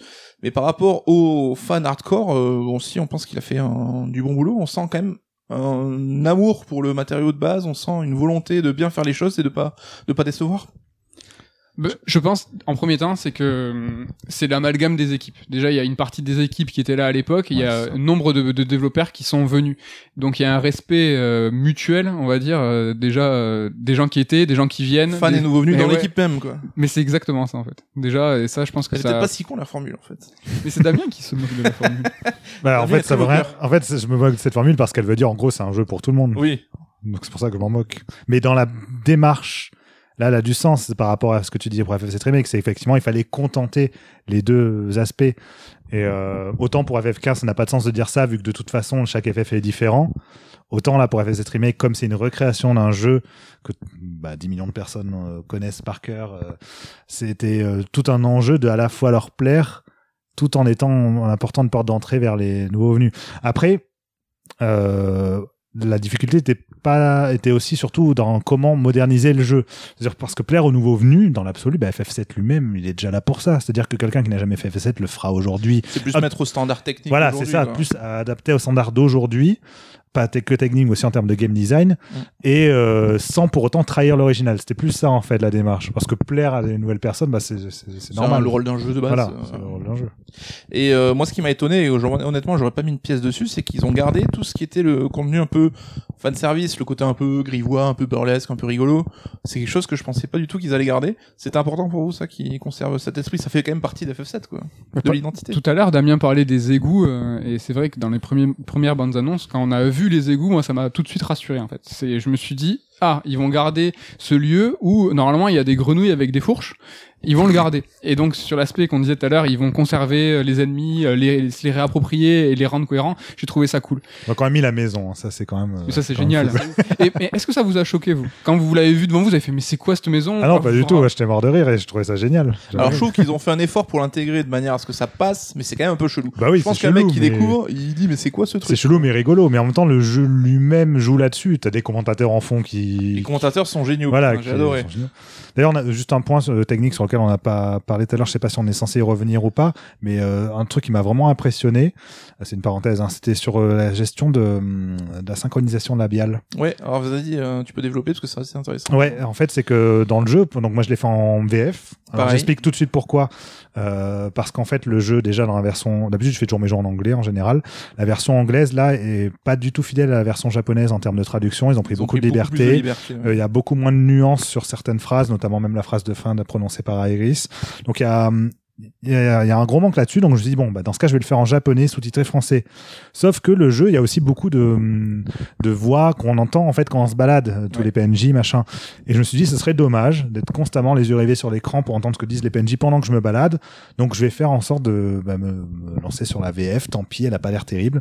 Finalement, elle est un peu inégale effectivement, mais malgré tout, elle passe plutôt bien. Et surtout, dans les cutscenes, je me disais, mais ils ont refait tout le la synchronisation de la balle, c'est impressionnant. Et en fait, non, c'est qu'ils ont utilisé une technologie avec intelligence artificielle Mm. qui calcule euh, en fonction de chaque langage ce qui est dit qui se base sur les phonèmes. et sur les fait, aussi euh, sur les, les expressions des, des visages Mm. pour que, déterminer en fait voilà le- les expressions le, Je trouve ça brillant. le- la synchronisation labiale enfin, Et je pense que ça va je faire école et tous étonnant. les jeux vont Ouais, non, vraiment, c'était impressionnant, c'est super bien, ça rend super bien. Bon, ça fait illusion euh, au possible. Donc là-dessus, voilà, c'était juste pour la Mais petite je sais pas si c'est le même mais- système. euh, on parlait tout à l'heure, c'est vrai que le Mist- c'est un système qu'ils ont développé qui s'appelle le Mist Source. Je sais pas ce que veut dire l'acronyme, mais en fait c'est un- une intelligence artificielle qui leur sert pour tout le sound design et en fait qui va calculer en fonction de l'ossature euh, simulée euh, de chaque personnage, Oui, le, le son euh, que, pers- que le personnage va générer en fonction aussi de sa place par rapport à la caméra, s'il est plus ou moins loin. Les Quand il va- des habits, les équipements. Tout, en fait, quand ça. tu, dé- quand tu déplaces une caisse, quand tu vas la casser, quand tu tapes un mur, et et ça aussi c'est une intelligence artificielle. Je sais pas si c'est le même système du coup, je mais sais ça, pas si ont- c'est le même, mais en tout cas, ça montre ça. à quel point aujourd'hui l'utilisation d'une intelligence artificielle, c'est quand même, euh, bah, c'est énorme, c'est génial ce qui Ouais. est fait parce que à la fois c'est, ça permet euh, de, de renouveler constamment, bah, euh, par exemple les sons ou les, le lèvres, d'avoir une, une crédibilité. euh, en mettant moins de travail aussi sur les euh, développeurs qui n'ont pas à chaque, pour chaque chaîne euh, les éléments sonores ou quoi, en apportant du coup aussi plus de richesse puisque comme t'as pas à te concentrer sur chaque détail, eh ben forcément, euh, bah, t'as- t- si tu devais le faire, en fait, tu aurais moins de détails. Mhm. Alors que là, pour le coup, tu peux avoir autant de détails que Impossible tu veux. Voilà, c'est Ouais. impossible à faire. Et euh, non, c'est vraiment, c'est vraiment brillant comme technique. Mais le sound design, on n'en parle jamais assez, hein, mais c'est devenu aussi important que les compositions musicales. euh. Mais en fait, c'est des choses pour lesquelles, si tu te poses pas de questions, c'est que c'est bien fait. Oui. Si, si tu tiques pas, tu dis, ouais, euh, j'ai pas fait gaffe, mais c'est juste que c'est trop bien. Si tu commences à tiquer sur euh, une musique, on va dire, ou sur certains sons qui sont un peu trop incohérents ou inappropriés, ben, c'est que ça va pas, quoi. Et Puis combien de coup- jeux gâchés avec des synchro labiales dégueulasses, on en a tous vécu un paquet. Revenons à nos moutons, donc euh, le Oui, ton euh, burlesque. Donc, Damien, est-ce que sur un jeu qui se veut, on l'a dit aujourd'hui, plus mature, plus frontal dans sa représentation de, de la violence, de tout ça, est-ce que regarder cet ADN un peu comique parfois burlesque, ça t'a gêné? Après, l'intelligence artificielle. Euh, non, non, j'ai beaucoup aimé. J'ai beaucoup aimé parce qu'ils ont fait ça. euh, euh, ils ont gardé le côté un peu presque mauvais goût, euh, mais euh, Qu'est-ce que tu racontes non, mais, mais bien- mais bien fait, bien fait en fait. Enfin, tout le passage dans la ruche. euh, bah, C'est le j'ai truc j'ai emblématique. trouvé hein. ça vraiment génial. Mais j'étais mort de rire. En fait, euh, ils l'ont vraiment beaucoup changé. Ils ont gardé ce côté décalé, Oui. mais euh, ça, ça, ça passe trop bien. la scène de danse est Moi, j'ai trouvé génial, Enfin, ouais, je me suis marré. euh. Et ce, que, ce qui me faisait un peu peur, c'était la représentation du, bah, du chef de la ruche et tout, justement, où ça fait les clichés homosexuels euh, vus par les Japonais, C'est comme il y a malheureusement souvent dans, dans leur jeu, encore aujourd'hui. Et, euh, et quand j'ai vu le, le design, je me suis dit, oui, ça, je sens encore le truc vraiment caricatural en eux. Et en fait, non, ils le traitent avec beaucoup de légèreté, cet aspect-là. En fait, ils en font pas 10 tonnes. Et euh, il a une phrase très forte à la fin euh, avec Cloud, je sais pas quoi, c'est en gros, genre, un homme, une femme, on s'en fout. Mm. euh, et je trouvais ça très bien parce que même euh, la- le changement de sexe, enfin, le, plutôt le, la transvestissement de, de Cloud est très, euh, très bien amené, euh, avec euh, pudeur. Il, il est gêné, mais, euh, mais ça en fait pas des caisses, alors que bon, on sait que le- les Japonais, sur ce genre de sujet un peu sensible, parfois ils, ils ont pas du tout la même vision que les en Occidentaux. Mm. Voilà. Donc ça peut euh, créer des problèmes. Là, non, c'est vraiment justement, ils en disent, en fait, ils le commandent pas, cet aspect-là. Et là-dessus, c'est très bien. Par exemple, Iris, quand on le voit habillé en, en, En fille. en fille, bah, elle trouve Elle ça normal, fan. elle est trop fan, Elle adore. fan, ouais. euh, donc, et ça, j'ai trouvé ça t- Et tu vraiment réussi. la ville en plus, tous les mecs te Ouais. matent et tout, donc euh, c'est. Ouais, ça, j'ai trouvé ça vraiment réussi. Il n'y a pas de pesanteur là-dessus et c'était vachement important et ils ont, ils ont bien géré. Med. Concernant le wall market, euh, justement ta question sur, on a, ils ont gardé euh, les choses de l'époque, les petits détails. Ils ont remodelé euh, toute cette toute cette séquence de la ruche euh, avec euh, un brio assez certain, mais euh, ils ont aussi conservé toute la quête du FF7 euh, originel et en fait elle est assez planquée. C'est l'une des. Alors si vous avez fait qu'un seul run de FF7, euh, il y a deux quêtes annexes que vous avez sûrement pas fait parce qu'en fait elles sont assez compliquées à débloquer. Il faut faire un new game plus avec certaines réponses euh, qu'il faut apporter à chacun des boss du, du wall market. Et en fait, on débloque cette fameuse quête en fait où, euh, où tu vas euh, sortir le, le, le tailleur de sa de son alcoolémie en fait qui en- qui est au bar et il est complètement bourré. Qui Et- était la quête principale du qui Wall était la Market quête à l'époque. principale à l'époque du wall market. Elle y est, elle est planquée. Et ça, c'était euh, justement assez intéressant de la retrouver. On retrouve un peu l'enjeu. On, apprend, on n'a plus la quête où on doit euh, choisir les- la tenue de Cloud. Parce que dans, Alors, dans- elle existe, Elle existe. mais euh, c'est pas par ce biais-là en fait. Non, c'est des choix en fait que tu, tu vas faire euh, dans le. Parce que t'as toujours trois robes pour Cloud, Iris et Tifa en fait. Oui, pour Tifa, je sais que c'est justement la scène de Ça, c'est chapitre toi qui 3 choisis, qui la fait. détermine. Ouais, comme Oui. tu dis. Après, Ah, quand j'avais dit une tenue adulte, je m'attendais pas à ce qu'elle soit aussi osée, sa tenue adulte. Mais Moi j'ai pris une tenue exotique. Moi, J'ai pris adulte aussi. J'ai pas, été déçu. Il y a aussi bah, tous ces petits gameplays hein, qu'on dans FF7. Donc euh, bon là le snowboard et tout évidemment c'est pas encore d'actualité, mais on a bah, le sport dans le World Market avec euh, donc les dibs etc. Les fléchettes C'était euh, rigolo et important. Ouais. Ils l'ont même euh, accentué hein, si j'ai pas de bêtises. Oui, oui, et en fait, comme tu disais, c'est la pluralité de gameplay et aussi le côté burlesque et comique. C'est des choses qui font partie de l'ADN et qu'ils ont réussi à conserver dans le FF7 bah, Remake. c'est ce qui manquait justement à FF13. Pour le coup, en termes de comparaison, c'est que F13, il avait une linéarité, mais il avait pas de, de mini-jeu, à part un moment hors sujet où on contrôlait un robot, je sais pas si vous vous souvenez, dans l'un des premiers chapitres, euh, en espèce de méca, euh, hop, il monte dedans pendant deux minutes, et c'est le seul moment du jeu où t'as le gameplay qui change. Mais alors tu te dis, mais pourquoi avoir fait juste ce moment-là? Enfin bref. Et là, je pense qu'ils ont dû déjà euh, je, enlever un peu de pesanteur justement en apportant cet humour, ce burlesque qui était déjà présent Oui, dans son que FF7, FF7. peut-être son souci, c'est qu'il se prenait un peu trop Ouais, sérieux. F7 hein. était très très sérieux, le 13, alors que les FF ont toujours joué sur cet équilibre avec l'humour et dramatique. Et euh, là, le 7 euh, remake, justement, il est fidèle au 7 euh, en termes de ton, de ton là-dessus. Et eux aussi, sur ce côté, ben voilà, dans le 13, on nous a reproché sa linéarité. Mais ce qu'on nous a reproché, c'était surtout qu'en fait, on avance tout droit dans les couloirs, on fait que des combats et rien d'autre. Là, justement, il y a des petits moments de répit où on marche, des petits moments où on fait des mini-jeux. Mm. Donc, il y a vraiment cette euh, petite diversité qui est pas incroyable en termes de gameplay, Oui. mais qui est plaisante en termes de d'impression pour le joueur, en fait. C'est quelques minutes. euh, on va gérer. Alors, à un moment, euh, je sais pas si vous vous rappelez, dans le justement le laboratoire souterrain, on gère Barrett. Et en fait, ça, c'est aussi une Oui. référence au FF7 originel où en fait, on change de héros. Souvent, on n'a pas que Cloud, des fois on a Oui. Des fois on a Tifa. Là, à un moment, on va contrôler Barrett. Euh, euh, avec Tifa, quand on arrive dans la tour de la Shinra, c'est tout bête. Il faut sauter de lustre en lustre. Oui. Euh, Il y a une petite phase d'espionnage aussi. Oui. C'est- il y a de- c'est- comme tu dis, euh, c'est quelques minutes, quelques instants. C'est, on peut même pas prétendre à, à ce que ce soit des gameplays différents. Mais en fait, ça va casser un peu cette routine. Et c'est quelque chose qui était fondamental dans les RPG de l'époque. Mais Mm. à l'époque, c'était, c'était la base et on était Oui, c'était tous, la base. oui, on était tous euh, fans de ça, quoi. Et justement, ce côté fanservice, est-ce qu'il culmine pas dans ce chapitre, dans la tour Shinra, avec le musée Shinra pour le coup? Je sais que ça t'a beaucoup plu, mais... Ah ouais, moi j'étais fou parce que j'étais tellement emballé par euh, par le jeu que quand je suis arrivé euh, devant la Shinra, j'ai eu un moment, une seconde d'appréhension, comme quand Cloud lève les yeux et en fait reproduit la jaquette. Et là, en fait, c'est la seconde où tu te dis, ok, c'est maintenant que ça se joue. Là, là, jusqu'à là, on a un peu assuré, mais là, on, c'est le dernier, voilà, c'est le set du match. C'est maintenant, on y arrive, on n'y arrive pas. Et euh, moi, je trouve que ça a été assez assez bien réussi. Il y a voilà cette longueur peut-être dans les laboratoires dojo, mais on arrive dans ce musée, c'est quelques minutes où en fait on, on voit le passé du président Shinra, des choses qui étaient complètement absentes de l'époque, et en fait où on va se remémo- remémorer euh, le FF7 originel avec nos yeux d'aujourd'hui. C'est con ce que je dis, mais essayez de voir en fait, de se dire que tout ce qui est matérialisé dans le jeu, aujourd'hui on le voit avec un, avec des yeux différents, mais avec des souvenirs d'antan. Et euh, c'est là aussi où ils agrémentent vachement le lore de, de la Shinra, le passé du président Shinra, des petits des petits clins d'œil à Et FF10. des anciens aussi. Ouais. Quoi Non, mais ça le- l'histoire des anciens aussi. Oui, bien, oui. Alors ça c'est intéressant parce que c'est c'est assez subtil, c'est que on voit euh, la fameuse cité des anciens pendant un clin d'œil, alors ça, ça fait ça fait plaisir à tout le monde. On voit la cinématique euh, qui va justifier le fait que les anciens euh, cristallisent et tout. Mais en fait, euh, c'est qu'une bande-annonce de la Shinra, en fait. Et si tu prends du recul, tu te dis, mais c'est des mythos, c'est que de la propagande. Et en fait, ils sont en train de juste de justifier.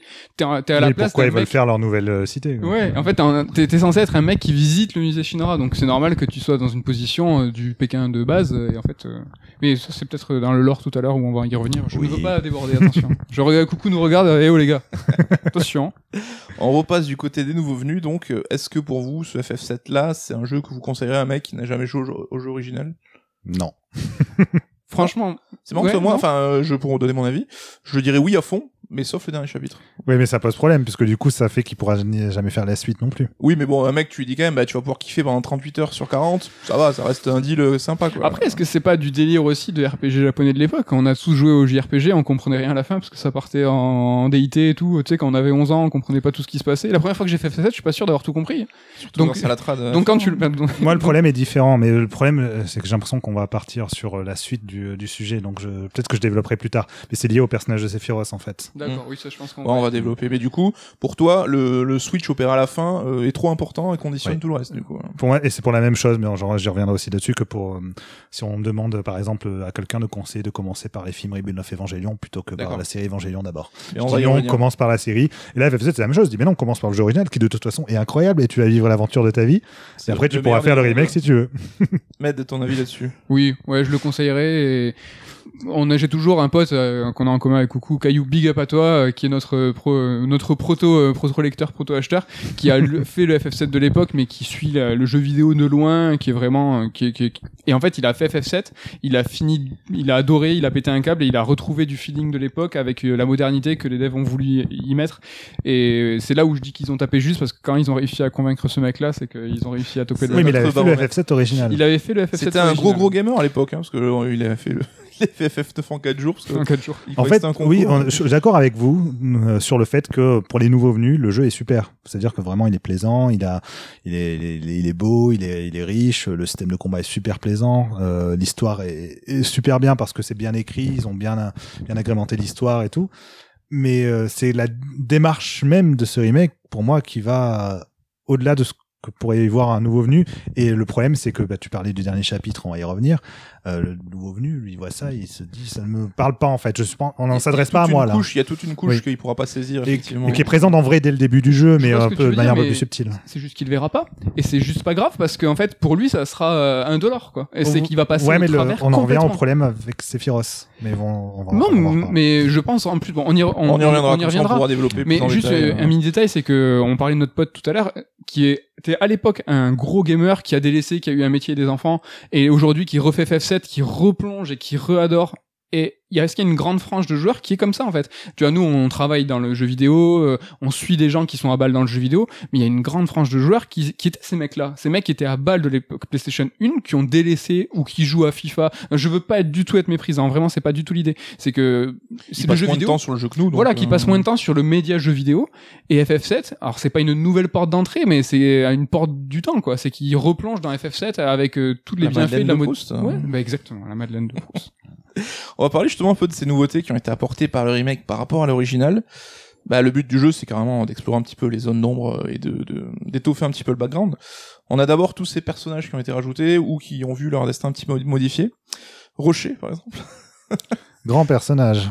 Alors ça, c'est là aussi, je trouve qu'il a, focalisé beaucoup de, d'attention et notamment. en- Oui, finalement, en on le voit à point 5 négatif. minutes. Voilà, c'est un perso que tu vois 3 minutes, tu le frites. Mais justement, quel- pourquoi? Oui, euh, après c'est vrai que dans son design, il, il synthétise un peu tout ce qu'on peut reprocher à Nomura, enfin certains partis pris, etc. Même si c'est peut-être. En fait, c'est le moment, c'est c'est le c'est où on se a- dit, euh, je suis devant Advent Children. en fait. Oui, c'est un petit peu le moment où ça dérape, mais c'est pas, c'est pas très gênant quand C'est même. quand même hein. très court, on le croise deux fois, il y a un combat. C'est vrai qu'il est pas des plus, euh, je trouve qu'il apporte pas grand chose. on peut balancer une petite théorie là maintenant euh, pour, euh, Après, il aura peut-être une importance sur les suivants. Ah le salaud. C'est ce que j'allais dire, c'est que Ouais. euh, à la base Yuffie euh, ne devait pas être une ninja d'Utai. euh, on sait euh, d'après les documents qu'elle était euh, censée être euh, un soldat de la Shinra d'une certaine classe et euh, qui avait en, en tu vois en grand rival Cloud et, et Sephiroth. Est-ce que là je me demande si ils, ils, ils ont pas réutilisé ce fond de background de Yuffie pour en faire un nouveau personnage? Et est-ce que alors là moi ça serait un drame. Mais est-ce que du coup euh, Ro- Rocher ne serait pas un personnage de l'équipe euh, dans les prochains l'équipe, ça épisodes? serait des barres quand même. Bon, tu vois, je trouve qu'il a une intégration très forte dans ce premier épisode. Et comme tu dis, Damien, pour rien. tu vois. C'est- Ça, ça dure trop peu de temps. Ou alors c'est vraiment juste. Surtout que je m'attendais à ce qu'on le revoie vers la fin, moi. je pense qu'il fallait habiller ce chapitre inédit. Euh, en fait. non, je m'attendais Donc, par euh, exemple à ce qu'il revienne pendant la deuxième scène à moto. Je disais, bah tiens, on refait une scène à moto, il va arriver. Non, jamais. Alors, eh, est-ce que c'est juste nul? Ou est-ce Ouais, que euh, ou est-ce qu'il va revenir Mais après, c'est pas, pas forcément mieux s'il s'il revient. On sait pas. hein. Il peut rester à cette phase-là, les gens se souviendront de lui, genre, ah oui, ce personnage qui euh, roule sur sa moto et qui fait des pirouettes. On a aussi les nouveaux personnages du Wall Market, donc qui est un peu euh, administré par trois personnes différentes, donc qui n'étaient pas présents. Et je sais pas ce que j'en- vous en pensez, je trouve le Wall Market celui qui a le plus profité du remake, qui devient beaucoup plus joli, beaucoup plus vaste, beaucoup plus intéressant comme euh, Carrément. comme zone. Surtout que c'était l'une des zones les plus attendues. Bah, on en parlait tout à l'heure et tout, le fait d'avoir regardé ce côté burlesque, d'avoir mis les pieds dans le plat en laissant le travestissement de Cloud, en laissant euh, des trucs un peu qui étaient borderline. Bon, ils ont pas tout laissé, hein, ils ont pas laissé, je crois, le passage avec les, euh, enfin les, euh, Les mecs en string euh, mecs, euh, dans, voilà, le bain. dans, hein. dans- dans le bain, ça Ah. ils l'ont enlevé quoi. Non, Ils ont même- observé par la serrure et tu vois un des mecs de la Chine. Ouais, c'est pas. En fait, tu vois pas le meurtre. Ouais. Mais ça, tu, tu voyais aussi des trucs à, l'époque euh, qui étaient plus liés à cette fois à, à Cat Seat et on pouvait euh, deviner déjà euh, le rôle de Reeves à l'époque. Catseed qui a un petit euh, petit euh, Petite scène. caméo. Ouais, on le voit, euh, on le voit et quelques qui est adorable, je trouve. Ouais, super le design. Mm. C'est vrai que. Le perso de Johnny, sinon. euh, Ouais, alors est un le- peu stressant, j'avoue, mais. Ouais, le perso de Johnny, bah en fait, il y a une espèce de fil rouge et c'est un perso qui existait déjà. à Il FF7 allait jouer à- rouge d'ailleurs. À Mais l'époque. euh, qui avait un rôle. euh, En fait, tu le voyais deux secondes, il sortait Oui. du. celui du- qui t'embrouillait un peu. hein. Ouais, et en fait là c'est un c'est un gros bolos que tu vois euh, de nombreuses fois. Il y a même un succès en fait euh, dans le jeu où tu tu dois une faire fois que toutes ces tu- quêtes. ouais, je, l'ai obtenu. ouais. Et euh, et c'est pas évident parce qu'il y a justement cette fameuse quête assez un peu plus compliquée à faire euh, dans le dans le Wall Market. Et euh, ouais, ça c'est inté- ça densifie un peu le tout euh, et je l'ai trouvé presque attachant là, à, à la fin. Mais bon, il est... Comment il appelle euh, Cloud tout le temps, frérot Euh, ouais frère. Et il y a aussi bah, Domino, donc le maire de, de Midgar, hein, donc la ville pizza évidemment. Là, pour le coup, le côté politique, ils lui ont donné une autre importance, une autre, un autre rôle. Hein. Euh, Ça devient un espion infiltré. hein. Oui. Alors c'était euh, c'était déjà le cas à l'époque? Enfin non, c'était pas le cas à l'époque. Il était déjà maire. Il y avait déjà ce même personnage avec ce même prénom et il t'aidait déjà. Mais en fait, il n'était pas, comme tu dis, euh, infiltré chez Avalanche. Avalanche au passage qui gagne euh, beaucoup en richesse et Ouais. en strat. C'est-à-dire qu'on euh, dans FF, on sait euh, C'est bien la compilation en partie, non? Dans la compilation, on savait euh, dans le passé que Avalanche avait été quelque chose d'assez conséquent. Mais au niveau du jeu, enfin au moment de FF7 original, euh, tu vois, c'était un des résidus, il restait c'était que Barrett qui était là pour Mm. tenir le truc. C'est un Là- truc de guignol un peu. Enfin, Oui, c'est ça, c'était les pélos qui faisaient péter des trucs quoi. et là, on Et se rend là- compte que c'est une organisation qui a plusieurs branches. euh, Exactement, qu'il y a du backup, à la fin il y a l'hélicoptère qui vient les chercher, il y a Avalanche, alors je, je, je- Ils avec s'entendent même pas forcément entre les différentes Ouais, avec hein. certaines désignations euh, et donc là Domino et en fait ils, ils- là pour le coup euh, c'est juste une bataille d'ego c'est qui était déjà à l'époque euh, c'était déjà le cas Domino en fait il cherche juste sa gloire à lui et c'est juste par vengeance pour, envers le président qui veut aider Avalanche.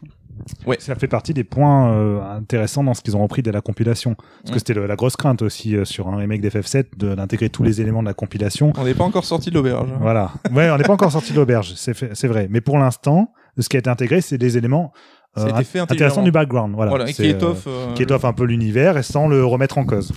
Ouais mais faites-vous parce qu'il y a le il parle du soldier euh, de classe de soldier euh, S et G et ça ça fait partie de Lost de de Crisis Non, Core. jamais ils ont parlé de ça. Si, si, ils Non. en parlent, ils en parlent dans Je Remake. disais, Med, il y a plein de clins d'œil avec n'ai les pas lu. affiches publicitaires qui font référence à Crisis Core, par exemple. Ouais, au Des- tout début du jeu, il y a une, une pub pour euh, Banora, en fait, un jus de pomme de, de jus de pomme blanche et qui vient de Banora et Banora c'est le lieu de naissance de Genesis et donc on parlait des classes euh, Soldier S et G. Et ça, Là, vous ne le voyez pas puisque vous nous écoutez, mais j'ai des sueurs froides. Alors, on est tous en bad un peu. hein.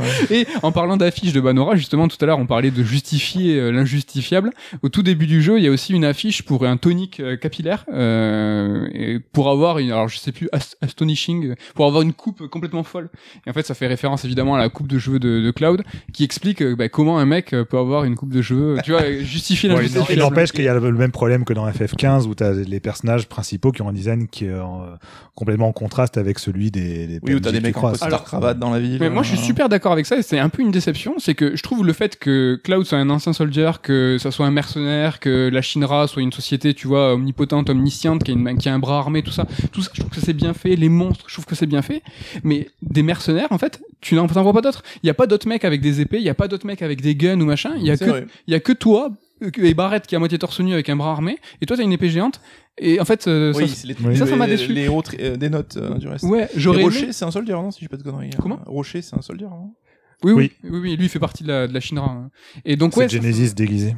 Ça m'a un peu déçu. Je me suis dit, ah, c'est dommage, j'aurais bien aimé, euh, pour la cohérence du tout, de voir un peu plus de mercenaires euh, par-ci par-là. Et là, attention, Mégaton.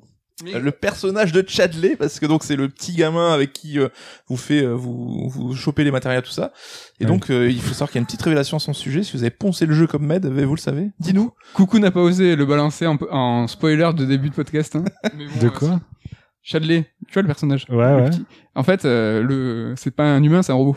Et en fait, euh, quand tu finis le jeu, que tu le platines et que tu fais tout le simulateur de combat, il te dit, bah, euh, ouais, je suis un C'est cohérent par rapport à. Mais en fait, quand tu le remarques, c'est qu'il il a une, une Oui, il a chelou. espèce de truc à la Dragon Ball. Là. Ouais. Et il a Ah, ce ben, côté un- très froid, euh, très. euh, Et donc, c'est un avec une IA qui est là pour euh, enfin, D'accord. aider au jeu. Et en fait, il a vu en cloud euh, un nouvel espoir parce qu'il a une IA super développée. Et donc, du coup, il l'étudie pour pouvoir s'extraire. Un nouvel espoir. Mais ça a du sens par rapport à son comportement et ce qu'il nous fait faire comme quête. C'est plutôt logique. Et là, on va sauter les deux pieds dans le plat hein, et passer un peu dans le cœur du sujet, donc toute la partie sur la fin du jeu, le côté méta, avec Sephiroth. Donc, on va commencer par là. Donc, Sephiroth, mais qui a un rôle différent du FF7 originel, qu'on voit plus régulièrement, qu'on voit dès le début, hein, ce qui n'était pas le cas où dans le premier jeu, il y avait tout un build-up autour du perso qu'on voyait que dans le flashback de Calme. Comment vous avez vécu ça? Comment vous l'interprétez? Comment vous le vivez au fond de vous? Alors là, je vais parler en tant que moi-même, c'est-à-dire en tant que personne ayant déjà fait plusieurs fois FF7. non, mais je vais, je vais- je vais parler en tant que prochain avis en tant que pas Damien en tant que pas moi. Non, c'est que j'ai bah, j'ai adoré parce que j'étais euh, constamment dans l'expectative en me disant ah s'ils font ça c'est parce qu'ils vont et ils vont détourner le détourner l'histoire. C'est un peu le grain de sable dans l'engrenage. Voilà, on se dit tout ça. de suite, il y a quelque chose C'est qui quelque se chose passe qui va pas, qui était pas là dans l'original. Pourquoi? Et euh, de toute façon, l'une des premières apparitions de Sephiroth, et j'étais content, euh, je parlais de Rebuild of Evangelion tout à l'heure, je reviendrai plus en détail dessus, mais euh, c'était l'une de mes envies en fait avant que ce remake ne sorte, c'était que justement ils prennent ce genre de direction-là, c'est-à-dire un remake conscient de lui-même et qui joue avec les euh, Les attentes. avec les attentes en l'intégrant dans sa diégèse, donc dans son univers. Et là, c'est exactement ça. C'est-à-dire que Sephiroth, la première fois qu'on le voit, notamment la première rencontre avec euh, avec Aerys, euh, il dit tu n'es à Cloud, tu n'es capable de sauver personne. Enfin, tu es, même pas capable de la sauver elle, en gros. Et euh, il dit euh, une- un autre moment quelque chose genre sept fois. Et, et voilà, c'est là direct j'étais accroché. Moi, c'est genre ah ça y est. Là, ils sont partis dans 2.2, voilà, ils sont partis 2.22. euh, dans cette direction. Evangelion You Cannot Redo. Voilà, c'est bon. Et comme tu est. chapitre 2, ça arrive très vite. Ouais, ça arrive super vite. Bah, c'est dans les deux premières heures de jeu. De toute façon, le, le jeu commence quand même par euh, la vue sur Midgard euh, en scène cinématique avec le thème du dernier boss, quoi, de One Angel. Ouais, et donc c'est là où on en disait le rôle de la musique dans la narration, c'est tu comprends que c'est FF7 piraté par ces films. Voilà, c'est ça, c'est exactement ça. C'est exactement ça. Et alors pour le coup, moi j'ai adoré parce que à chaque fois qu'il apparaissait, du coup j'étais intrigué. Je me disais ah qu'est-ce qui va se passer, qu'est-ce qui va changer. Ça plus les flashs qu'a qu'a Cloud et tout.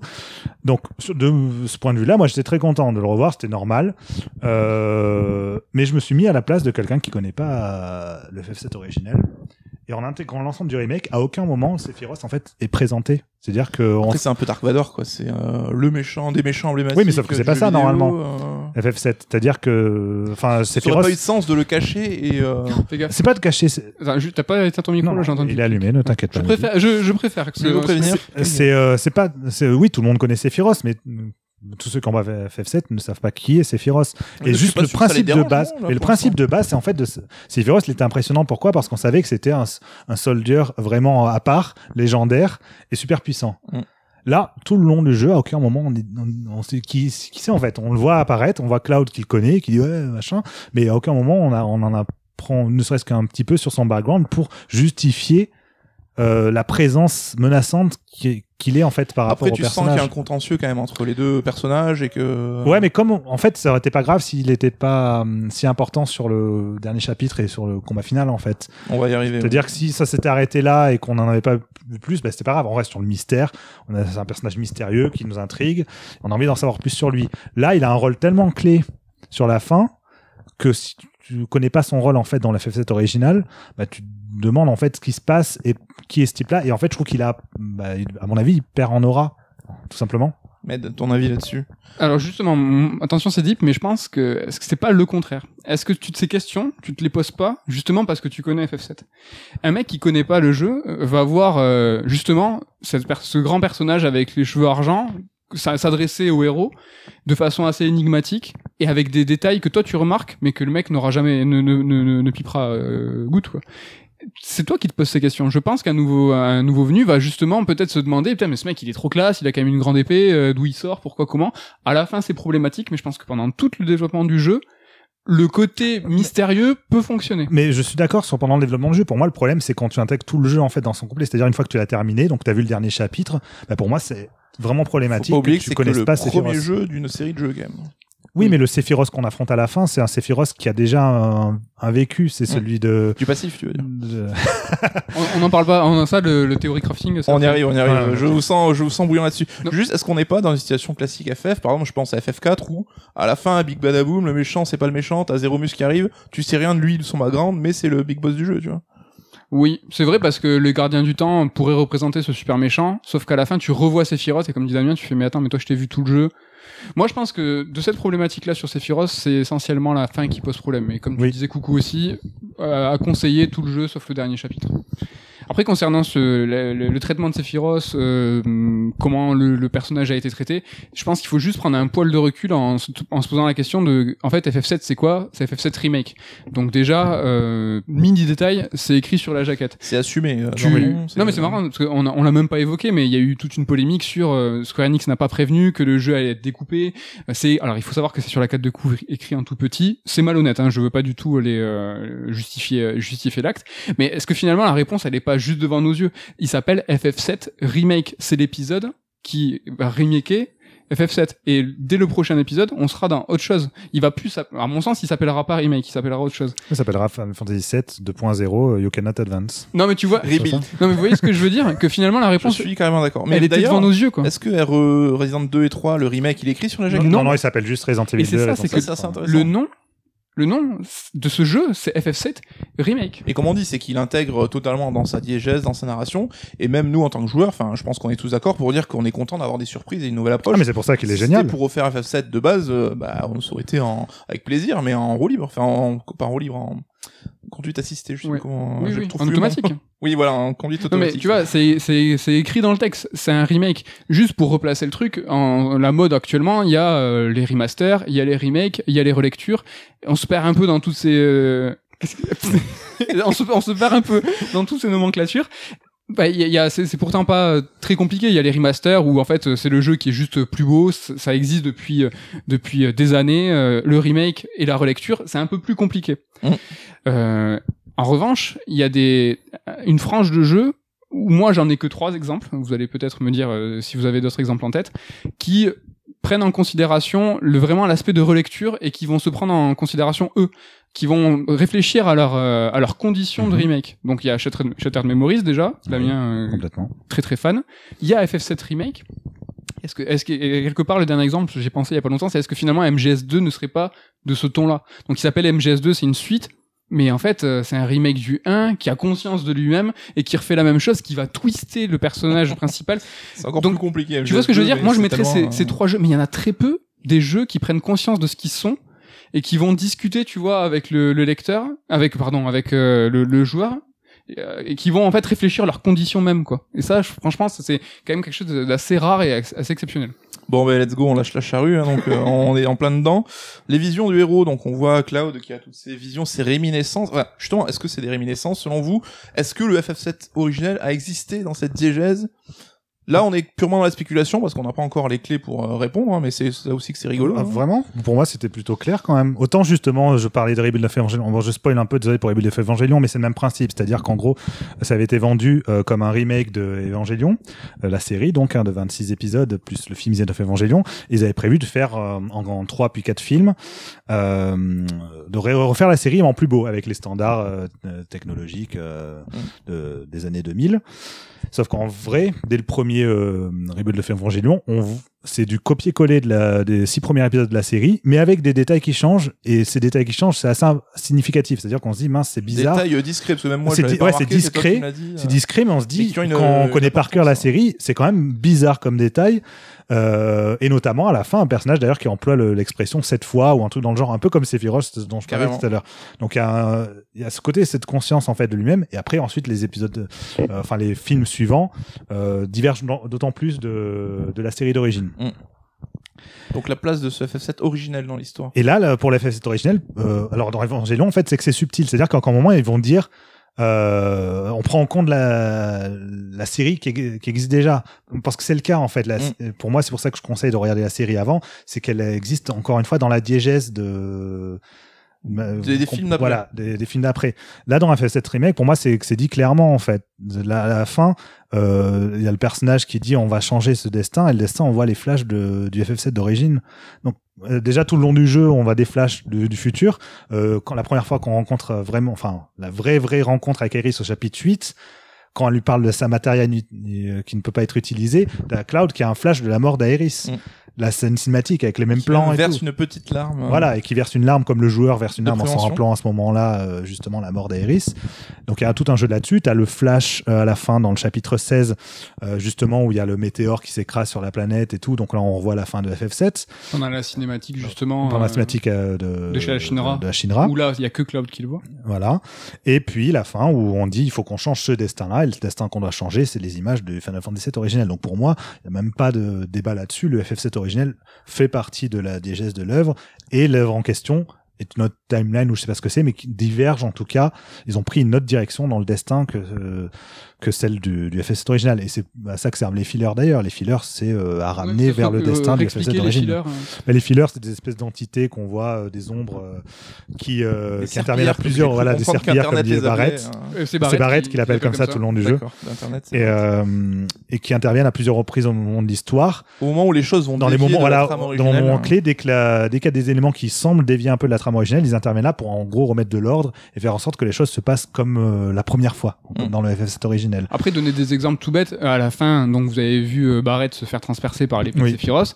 Il, a, il est ressuscité par un filler parce que, comme vous le savez, Barrett n'est pas censé mourir. Pas censé mourir. on se rend hein, compte qu'il y a des éléments qui n'ont peut-être pas d'importance dans l'histoire, qui pour le coup peuvent diverger. On en parlait avec Biggs, Wedge euh, et Jesse. Oui.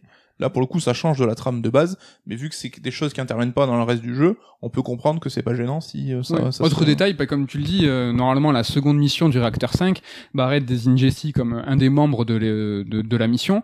Les fillers interviennent, la force à, se, à tomber, elle se fait une entorse, elle se fait mal à la cheville. De fait, euh, c'est Cloud qui revient. intégré. Et ça, vraiment, quand au début, tu, le, tu les vois, euh, ces changements, au premier run, que les gros trucs assez massifs.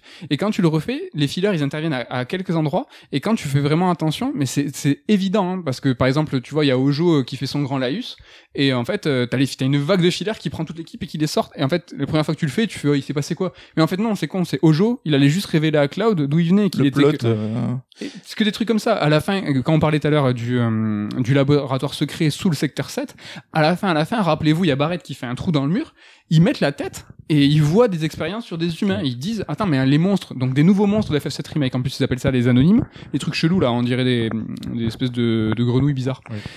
Et en fait, t'as Cloud qui se voit dans l'une de ces cubes d'incubation là, et euh, là, t'as les fillers qui arrivent d'un coup, qui les sortent et qui les ramènent à... Donc ça fait un peu Deus Ex Machina, et qui les ramènent à la surface. Non mais en fait, Cloud, il l'a juste capté, qu'il allait, qu'il était passé 4 ans dans une boîte de Mako et qu'il était euh, complètement pété. Ouais. À chaque fois que ça, ça dérive, les fillers sont là pour remettre euh, le scénario de FF7, le RPG originel, euh, comme nouveau au canon. Quoi. Il y a justement ces personnages aussi qui ont conscience de cette redite chemin et de, de l'existence d'une d'une épopée Ah, il y de a base. en fait, hein. Mais il y a deux personnages, je pense, à mon sens, qui sont au courant. C'est Iris et Red. Et Red 13 après. Non, Red 13, il est au courant parce que euh, Iris Elle le touche. touché. Oui. Oui, mais euh, Bah, c'est la première fois qu'on le voit, le touche de suite et du coup il a, il a cette espèce de, de. Après on sait pas s'il a, elle a vraiment conscience de ce qui s'est passé, mais en tout cas il a, il a ce sentiment. euh, Peut-être c'est peut-être plus à un niveau émotionnel qu'il le comprend qu'à un, Ouais. niveau concret. Quoi. Je sais pas, parce qu'en fait, lui, tout ce qu'il dit, il, fait, il explique, il fait voilà, les fillers, euh, c'est les gardiens Oui. du temps, et Barrett, il fait non, mais t'es un, intégré de la, enfin, un infiltré de la Shinra, il fait non, non, c'est juste que euh, elle m'a touché et j'ai compris ça. Ouais. Après, est-ce qu'il est conscient du fait que, d'après mes théories, Aeris et Sephiroth sont 100% conscients et en fait, chacun lutte pour sa mission. Oui, parce qu'Iris plusieurs fois s'empêche elle-même de te révéler des choses parce que elle sait, on comprend qu'elle sait où les choses vont quoi. Mais euh, rappelez-vous aussi, euh, juste avant que tu te sortes euh, de, de, de la tour Shinra et que tu vas voir Genova, dans l'original, en fait, on est tous dans une prison. Enfin, tous les héros sont dans une prison, tu sors. Là, en fait, ils ont, ils ont reconstitué en fait la chambre de Aerys quand elle était Ouais. petite. Et euh, là, tu sens qu'elle est à deux doigts de parler et que t'as Cloud qui dit non mais vas-y, explique-nous même si c'est long. Et là, t'as un tourmillon de, de fillers qui tourne autour de d'Aerys. Et en fait, il y a Tifa qui la sort. Et en fait, tu te dis, ah, Tifa est trop sympa. Non, mais en fait, c'est juste qu'Aerys, je pense qu'elle allait, elle allait tout balancer. Mm. Mais j'ai un doute aussi, parce que si elle balance tout, je pense que son, projet, il capote. Parce que s'ils sont tous au courant, ben, s'ils sont tous au courant, bon, on on peut reprendre juste deux secondes. Je pense que Sephiroth, en fait, euh, le Sephiroth de FF7 originel, celui qui est dans le cratère nord, c'est lui en fait qui manipule, euh, qui sait qu'il va mourir dans le jeu. Et en fait, dans cette euh, donc dans cette timeline là, il essaye de se sauver lui-même, de récupérer son corps. Le FF7 remake, le Sephiroth qu'on affronte à la fin, est le même que celui du FF7 original. Ouais. Alors après, il y a des détails de design C'est qui, pas celui d'Advent Children plutôt? Ben c'est le même, Oui, c'est le même. En fait, c'est juste euh, celui du futur. Sauf que oui, celui, parce qu'il est déjà conscient d'avoir. celui d'Advent Children, Après le truc c'est que celui d'Advent Children c'est même pas le vrai Sephiroth. c'est ça. C'est ce que j'allais dire, c'est que celui d'Advent Children n'existe pas. Il a pas de, il est juste à travers le corps de Kadash. Oui c'est ça. ouais. Euh, et je pense, moi, c'est qu'il essaye de récupérer un corps. Et, euh, et du coup, en fait, si tu regardes, c'est méta de chez méta. C'est qu'en fait, ils nous font croire que FF7 Remake, tu vois, c'est à la conscience de lui-même, mais ils nous refont le coup comme MGS du jeu qui refait le même plan. Dans FF7 euh, original, euh, on pense que le grand méchant, c'est Sephiroth, qui est manipulé en gros par Genova à travers les, euh, à travers ces cellules qui sont partout, euh, à travers les expériences. Et en fait, là, c'est un peu pareil. C'est que euh, il y a Sephiroth qui est en train de manipuler depuis la rivière de la vie tout le monde pour que Cloud donc et, et l'équipe aille tuer euh, les gardiens de les gardiens du temps parce que les gardiens du temps c'est le c'est le seul rempart qui fait que Sephiroth va continuer de mourir. Donc, ces Donc- trois fillers un peu particuliers qu'on affronte, c'est l'avant-dernier combat en fait, avant la, la fin du jeu. Et ces trois entités qui sont les gardiens des, euh, de la préservation du déroulement des choses telles qu'ils ont existé. Et qui euh. sont Kadaj et machin. Alors en fait, c'est vrai que là, un, un détail que pas- peut-être des gens n'ont pas remarqué, c'est qu'en les analysant, on comprend que ce sont des entités qui viennent du futur, si j'ai pas de bêtises, Ouais. Ouais. et qui ont chacun un équipement, donc épée, euh, ils se battent à main nue, et ils se... il y en a un qui a un gun. Oui. Donc il y a les premières théories qui ont dit c'est euh, Cloud, Barrett et Tifa du futur, mais en fait ça serait plus euh, donc les trois émanations de Sephiroth, Kadaj, euh, Luz Le- et Yazu. Yazu et- Yazu. En fait, c'est Et pareil. ça a été que- confirmé, je crois, dans l'Ultimania. hein. Ah oui Oui, Il oui, me c'était confirmé. Mais en fait, ils se battent pour exister. Parce que si ils se font tuer, eux, ils n'existeront pas dans Dungeon Donc en fait, c'est le même Donc, principe. pour eux, il faut qu'FF7 se passe comme il s'est passé pour qu'il puisse exister. Pour qu'ils puissent exister, pour se faire tuer. Donc c'est pour ça qu'ils veulent t'empêcher de, de, de briser Pardon. le destin, quoi. C'est ça. Euh, T'avais une théorie, toi, mettre sur le côté, euh, justement, le qu'est-ce qui fait que Sephiroth et Iris sont les deux seuls à avoir conscience de ça par rapport à leur ancrage dans le, la Ouais. civilisation des anciens. Alors au début, je pensais qu'il y avait un rapport avec les Cetras, parce que les Cetras, quand ils sont dans la rivière de la vie, ils ont une pleine conscience de- d'eux-mêmes. C'est c'est canon, ça c'est dit euh, dans les nouvelles. Euh, Aerys, euh, quand elle est morte, euh, c'est elle qui aide, par exemple, à ce que le météore euh, avec Oli, Oui. avec le sacre, ne, ne tombe pas. Mm. et qui est aussi Cloud dans Advent Children. Exactement. Sauf que ça peut pas être ça, ou alors ils auraient inclus dans FF7 Remake un rapport au temps. Comme quoi, les Cetra pourraient avoir un truc. Le seul, le, mais ça peut pas être ça parce qu'en fait, Sephiroth, euh, lui aussi, il a cette connaissance. Mais euh, Sephiroth, c'est pas un Cetra, c'est pas un ancien. C'est lui, il se prend pour un ancien, mais c'en est pas du tout un. Euh, donc ça peut pas être ça. Et le point commun en fait qu'il y a entre euh, Aerys et, et Sephiroth, c'est qu'en fait, ils sont dans la rivière de la vie. Et Oui, en c'est fait, c'est ça, c'est qu'ils sont, et c'est au sein de la rivière de la vie, avec ce qu'on sait déjà là, des nouvelles et de Advent Children, c'est depuis la rivière de la vie, Aerys parce que c'est une Cetra, et Sephiroth parce qu'en fait il a tellement une rage et en fait qu'il a posé en fait son attention sur euh, sur Cloud et tant que Cloud se souviendra de de Sephiroth, il continuera d'exister. Et comme l'a dit Damien tout à l'heure, ça on le sait très rapidement dès le chapitre 2, l'une des dernières phrases que dit Sephiroth quand il disparaît, c'est fait et ne t'avise pas de m'oublier. Mm. Il le dit tout de suite ça, parce que tout simplement si Cloud demain l'oublie, euh, C'est ce qui explique leur lien fort qu'ils ont tous les deux. mais Sephiroth, en fait, il n'existe pas sans Cloud. Il a focalisé euh, tout, euh, toute son, toute son aura, son attention. Alors, c'est, c'est Jap, hein, c'est un peu méta et c'est pas 100% expliqué. Voilà, lui, c'est tant que Cloud existe et se souvient de lui, il peut exister. Et c'est comme ça qu'il a pu. Après, créer- c'est un truc qui pour moi était ajouté avec à partir d'Advent Children. hein. C'était pas vraiment présent Non. dans FF7. Non, non, non, non, non, ouais, pas ouais. du tout. hein. Et c'est un peu son. euh, Merde, je voulais faire une vanne à base de Kingdom Hearts, mais j'ai oublié mes termes. Après, D'ailleurs, euh, c'est le nobody de, de Cloud. euh, euh, le, le Heartless, je sais pas quoi. Non, mais euh, tu parles de, de Advent Children et, et tout ça, mais euh, FF7 Remake est la, cinq, est la cinquième partie de la compilation FF7. Ça, c'est, c'est officiel aussi. Square le vent comme ça. Oui, euh, oui. enfin, c'est comme ça qu'ils l'ont imaginé. Mais euh. du, en- oui, c'est comme ça qu'il avait imaginé. Après, jusqu'à quel point c'est officiel, on le verra avec les épisodes suivants, parce qu'effectivement, ça impliquerait que dans ce cas, c'est toute l'histoire de Genesis et tout est canon dans cet univers-là. Ce qui serait triste quand même. C'est triste, Alors- mais bon, pour l'instant, là, bon, il est. Avant de le parler futur, de, de la- du futur et de la suite, justement de ce qu'on imagine, euh, il y a l'histoire des timelines évidemment qui a fait des nœuds au cerveau à pas mal de gens. Donc on comprend euh, par le retour de Zach que le jeu est devenu, enfin c'est scindé en plusieurs timelines. Alors est-ce que c'était préexistant ou pas? Comment, quelle est votre théorie là-dessus? Est-ce que FF7 original est l'une de ces timelines? Est-ce qu'on se trouve avec trois timelines? Ou au final est-ce qu'il y en a que deux? Et celle du retour de Zach, c'est en fait celle de l'original qui a été altérée. Alors je, je sais pas si les gens ont compris ce que je voulais dire, mais Non, mais c'est hyper compliqué. Ce qui est sûr, c'est qu'il y a plusieurs timelines.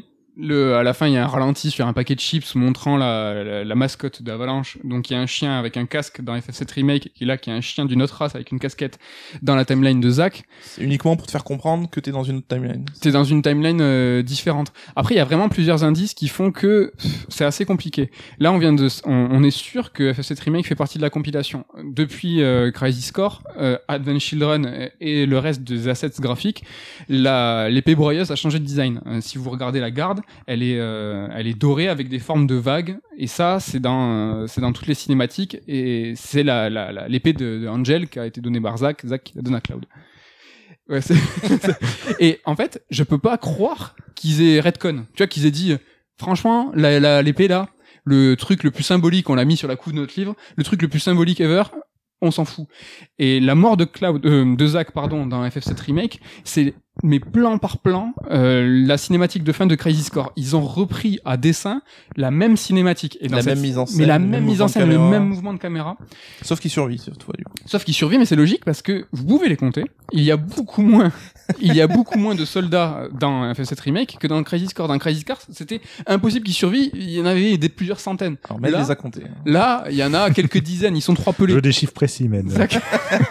J'ai essayé, mais il y en a vraiment beaucoup. Et tu vois, tu vois ce que je veux dire? Et là, pour le coup, j'ai pas de réponse et même, j'arrive même pas à faire de l'ordre dans ma tête. C'est que j'arrive pas à comprendre la timeline du coup de l'épée, parce que dans FF7 Remake, il a pas l'épée euh, en or de, qui est canon dans, dans la compilation. Il a Donc, l'épée broyeuse classique. Il a l'épée euh, broyeuse de l'époque de FF7, le jeu. Originelle, ouais. Donc, c'est quoi? C'est que FF7 Remake serait dans la même time... Tu vois, j'arrive pas à me... Il y a cette scène aussi à la fin où donc les héros ben, ont vaincu euh, Sephiroth et commencent à poursuivre leur aventure et donc ils croisent euh, Zack et c'est où tu comprends qu'ils sont dans des, des timelines différentes donc c'est qu'ils se ils se transpercent quoi tout simplement. Ouais, mais c'est chelou mais il y a parce quand même que... une conscience. euh, Il y a pas Iris qui fait une remarque genre. Bah, Iris, euh, elle, elle le sait. Après, elle fait une remarque un peu... Ça Elle sent dit, le parfum de mon ex. hein. elle, elle dit euh, non, elle se lève vers le ciel. Elle dit le ciel est si cruel. Après, c'est chelou, mais il faut savoir que dans Crisis Core, c'est canon aussi. Elle est phobique du ciel. Elle a peur du ciel. Elle a peur que ça lui, ça lui tombe sur la tête. C'est pour ça qu'elle lève les yeux. Elle dit. Elle Après, tu puis c'est lié par rapport à plein de trucs du ciel, du fait que. Genova vient du ciel justement et tout. Oui, donc d'accord. voilà, le météore qui euh, qui, qui vient du ciel aussi. Oui, enfin plein de, plein de trucs liés au ciel dans, dans l'univers d'FF7. Mais euh, pour les timelines, moi je dirais qu'il y a en fait euh, celle de, si ça se trouve, il y a donc celle du FF7 original, celle du remake qui est celle de FF7 original, mais qui dérive à la fin justement, ils changent le destin, c'était leur idée. Mhm. Et, euh, et celle de la compilation, qui serait du coup la timeline où on voit Zack qui survit. Donc, il serait une- un changement, une, ti- une timeline dans la timeline de la compilation, et qui annulerait la compilation, qui dirait non, Mais tout non, ceci n'est pas arrivé. tu mets tes propres attentes. Vous êtes sûr Après, il y a un petit, il y a un petit détail graphique, encore une fois, qui montre que Aerys et Sephiroth sont sûrement au courant. C'est que Sephiroth, en fait, ouvre, euh, sur l'autoroute, ouvre une voie vers, euh, vers quelque chose. Où, en fait, Ouais. il invite euh, Cloud à venir. Alors, si vous regardez bien, derrière lui, c'est tout noir. Donc, euh, est-ce que c'est euh, vers là où il y a le, le gardien du destin, ou est-ce que c'est directement vers l'aube des temps, où tu le vois à la fin? On sait pas. Après, donc il a- un peu ambiguë. donc c'est chelou, déjà lui il a des pouvoirs, euh, il ouvre des failles temporelles. Ok, c'est Sephiroth, on se pose pas de questions. Aerys, elle dit à Cloud, vas-y, calme-toi, n'y va pas, je t'explique deux, trois trucs. Et elle, tranquille, euh, elle lève euh, son bâton magique, et là, euh, elle ouvre une voie euh, aussi, donc là, qui va amener vers le gardien, euh, le gardien du destin. Et là, en fait, si vous regardez bien, ça explose de plein de petites lucioles euh, dorées. Ces lucioles dorées qu'on retrouve à la fin, euh, quand le gardien, quand Zack euh, survit, et quand euh, t'as Cloud et Aerys qui les traversent Mhm. c'est c'est quand même un indice graphique. Ils ont pas pu passer à côté. Pourquoi ils nous le mettent là, tu vois Mm. Mais est-ce que ça veut dire Est-ce que vous pensez que finalement Zack survivant est dans la même timeline que les héros? Donc ça veut dire qu'il y aurait deux clouds. Ça c'est chelou. J'avais l'impression que non. Non, parce que c'est en plus explicite qui te montre que c'est les conséquences Oui. de l'équipe euh, ce qui euh, rompt le fil du destin que sur la timeline de Zack, même si elle se passe pas au même moment en parallèle, c'est ce moment-là qui influe sur sa destinée à lui. Quoi. Et c'est là moi où ça me saoule un peu, c'est que C'est pas le même moment. C'est non mais tu vois c'est quand Ouais, tu veux jouer euh, peu, des, euh, des tu vois des, des petits détails des trucs deep euh, quand tu veux commencer à jouer sur les timelines enfin j'estime qu'il faut être super précis Ouais. et que quand tu donnes un indice c'est pas pour rien là quand tu fais partir des lucioles dorées et qu'elles sont pas elles sont à des moments très précis Et il doit que- y avoir un sens, c'est juste qu'on le sait ou peut-être pas. Ou alors, attends, franchement, si la garde de l'épée, ça n'a absolument rien à voir, moi, ça, ça me saoule, tu vois. C'est que si t'essayes de faire, non, mais, tu vois, nous, après, derrière, on galère, on théorie craft, on, et si derrière, il te, il claque des doigts, il fait, non, mais franchement, la garde de l'épée, on a, non, mais on a Bah, décidé- peut-être le côté, bon, ce design, il nous plaît plus trop. Attendez, finalement, écoutez. euh. Oui, j'entends Nomura rire au loin.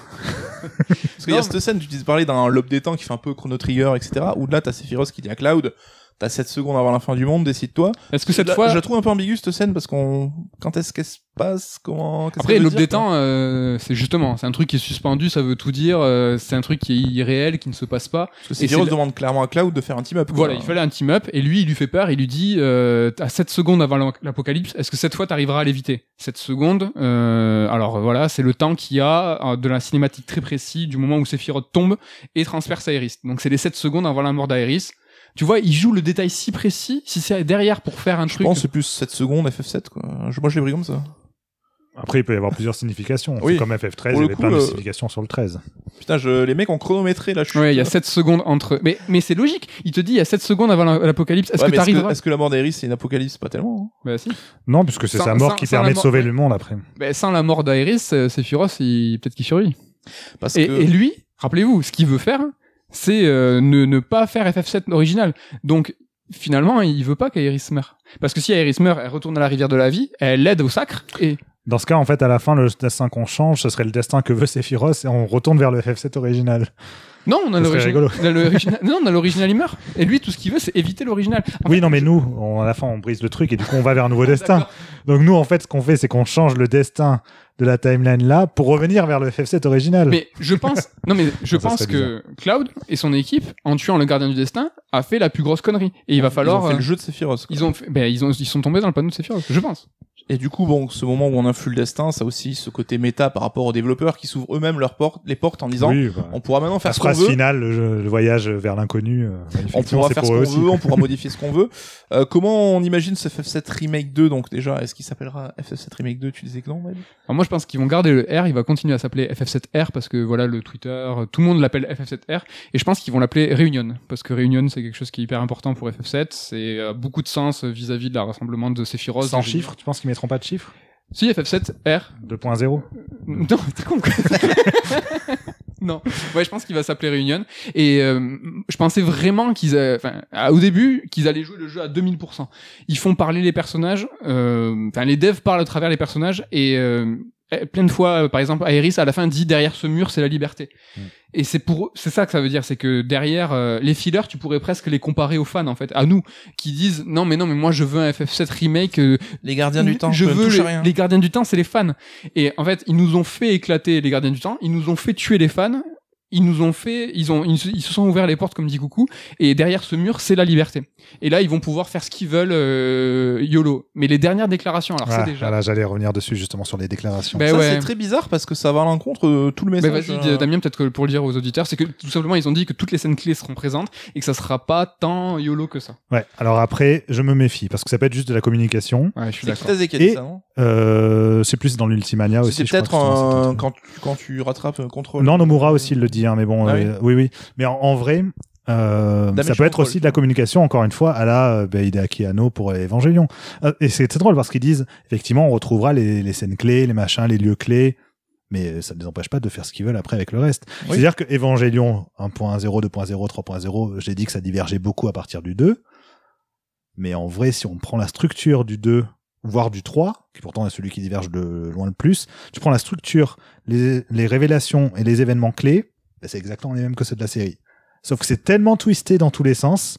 Ils ont fait une révolution, ils tournent sur Non, mais c'est twist, c'est ça, c'est qu'en fait, c'est euh, la structure est la même, les, les événements principaux sont les mêmes, sauf qu'il y a des gros changements qui remettent en perspective tout- plein de choses en fait.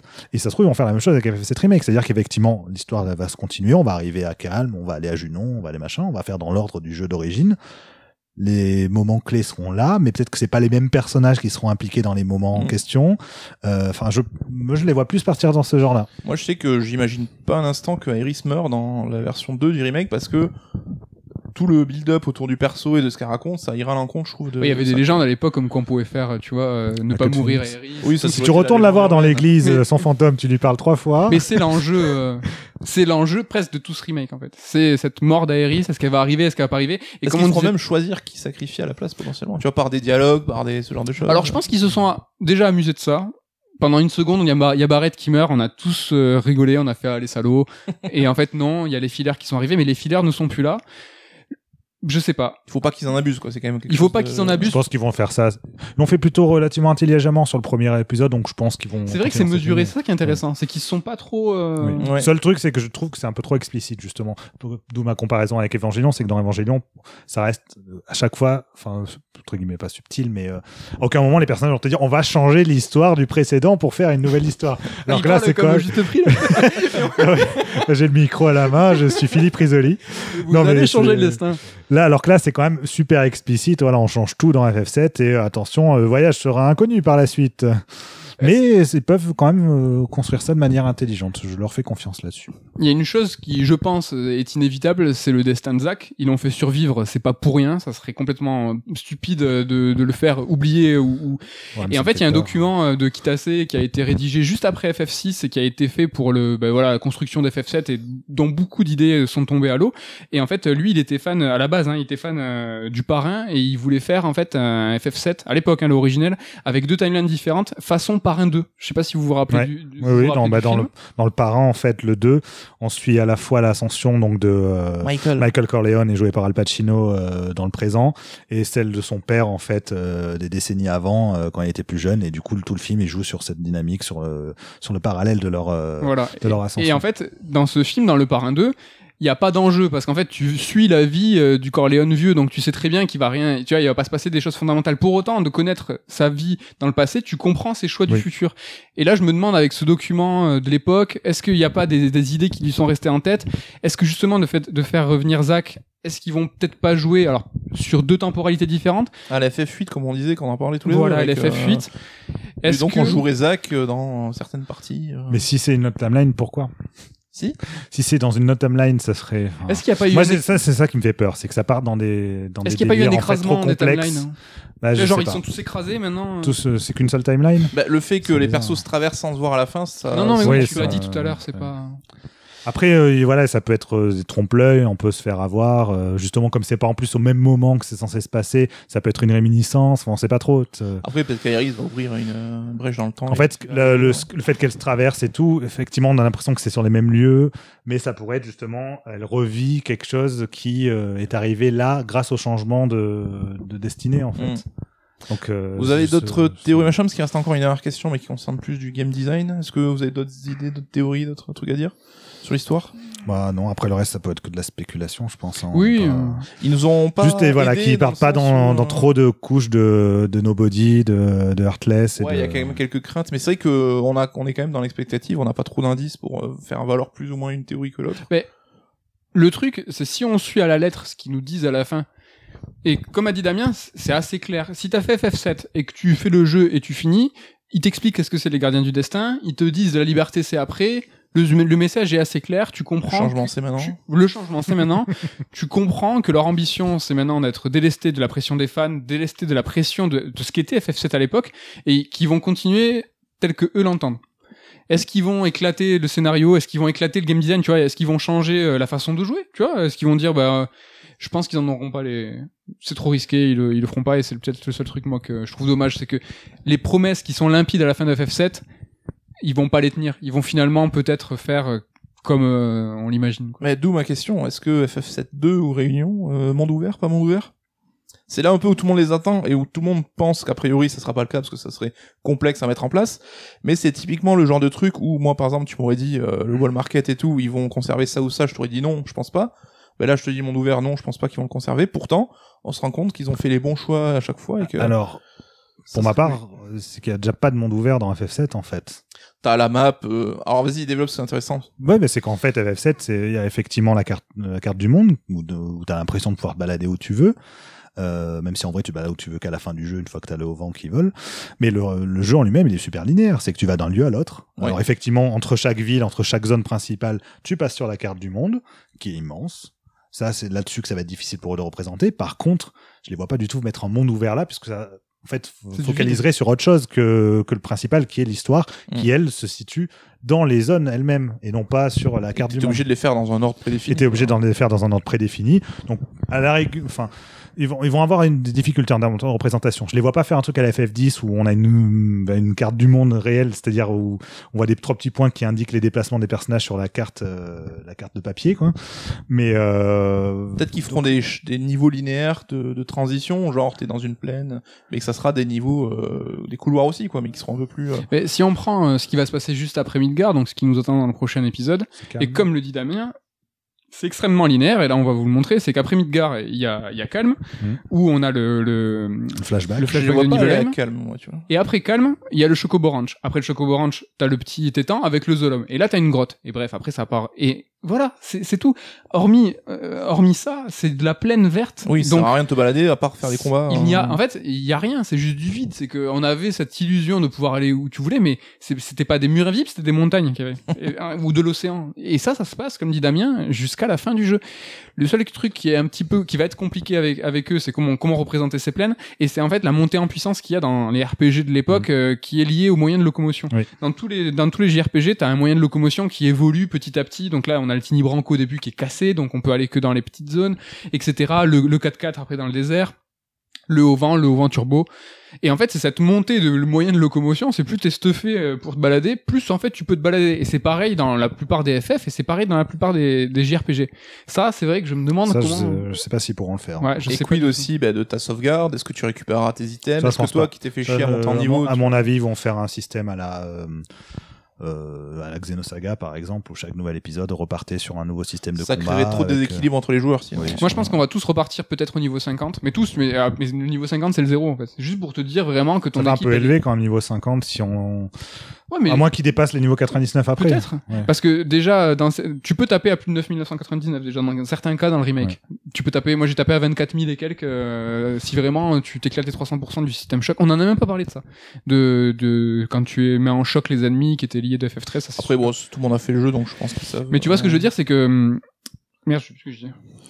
Euh, Euh, tu le fait de niveau- taper, de monter, de, de commencer au niveau oui, 50. euh, en fait, on va mon, le niveau 50 sera le niveau euh, 0 ou 1 euh, parce que là dans FF7 euh, remake, on commence niveau 6, on tue le premier monstre, on arrive niveau 7, c'est un clin d'œil au 7 épisode et au, au- au FF, 7 original. Tu ne commences pas niveau 0, tu commences niveau 7. Peut-être qu'on là on va commencer niveau 50. Mais est-ce que comme dans un Mass Effect par exemple, tu pourras quand même au moins récupérer certains choix que t'as fait parce que selon les choix que tu fais, tu vas être plus enclin à aller vers Aeris ou vers Tifa déjà dans le remake. T'as par exemple la scène du souvenir, enfin du euh, la nuit là que tu me Ouais. disais où tu peux avoir trois. Tu peux avoir euh, Tifa, Eris ou Barrett en fonction. options. Oui, mais est-ce que c'est oui Bah, peut-être c'est pour- ouais, anecdotique pour hein, certainement. Mais... Parce que ça reste anecdotique dans le jeu Ouais, là est-ce en que ça l'occurrence c'est du conditionnerait détail. pas la personne qui meurt, tu vois, euh, tuée par Sephiroth Ça, je les vois pas du tout avoir un truc où c'est en fonction de tes choix que la personne meurt. hein. Ça, Ça serait Parce que- impossible à gérer pour la suite. c'est Bah, vrai. ça c'est pas impossible. Il y a des jeux qui le font, euh, des jeux même qui sont basés sur ce genre de système. Mais là, par rapport à l'histoire de FF7, le fait de raconter une histoire linéaire, justement, ça n'aurait pas de sens. Enfin, ça serait bizarre. Mm. Euh, Et Vous pensez que quelqu'un va mourir de toute façon? Je non, je, je suis pas certain. Et moi, je pense que, si, mais si, je pense même que ça sera encore Iris qui va mourir, Allez. et pas au même moment. Moi je pense Ah, je faut. le supporterai plus. là. Moi je pense qu'il faut une mort. C'est sûr. C'est Cloud qui meurt. Ben, Cloud, euh, dans l'original, il y a une- il y a un moment où tu le joues plus parce qu'il est, il peut pas. Tu sais, il est complètement dans le Zef. Mm. Et euh, je sais, mais je pense qu'il faut qu'il y ait une mort. Il faut que quelqu'un crève. C'est, trop, euh, je pense, dans Ah, c'est trop attendu justement. Mais comme tu disais, c'est toi qui disais tout à l'heure qu'il y a peut-être un choix en fonction de tes actions euh, qui fait que tu vas pouvoir sauver Aerys. Mm. Mais est-ce que, tu vois, Aerys, elle est morte, c'est dans le patrimoine du jeu vidéo, mais vous serez prêt à sacrifier qui? Enfin, dites pas Catseed. On va tous sacrifier Cassit. bah écoutez, voilà, on a fait le tour, hein, donc une émission un petit peu plus longue que d'habitude, mais il y avait quand même beaucoup de choses à dire.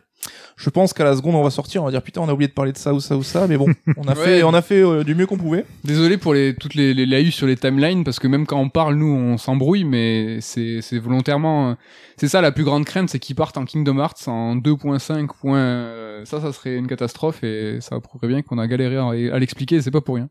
Et donc merci de nous avoir écoutés, on espère que ça vous a plu. Bah, merci Damien et merci Med. Pour, Merci euh, à Merci, Nico. à vous deux. Et euh, merci à tous et on vous dit à très bientôt pour de nouvelles émissions. Bye bye.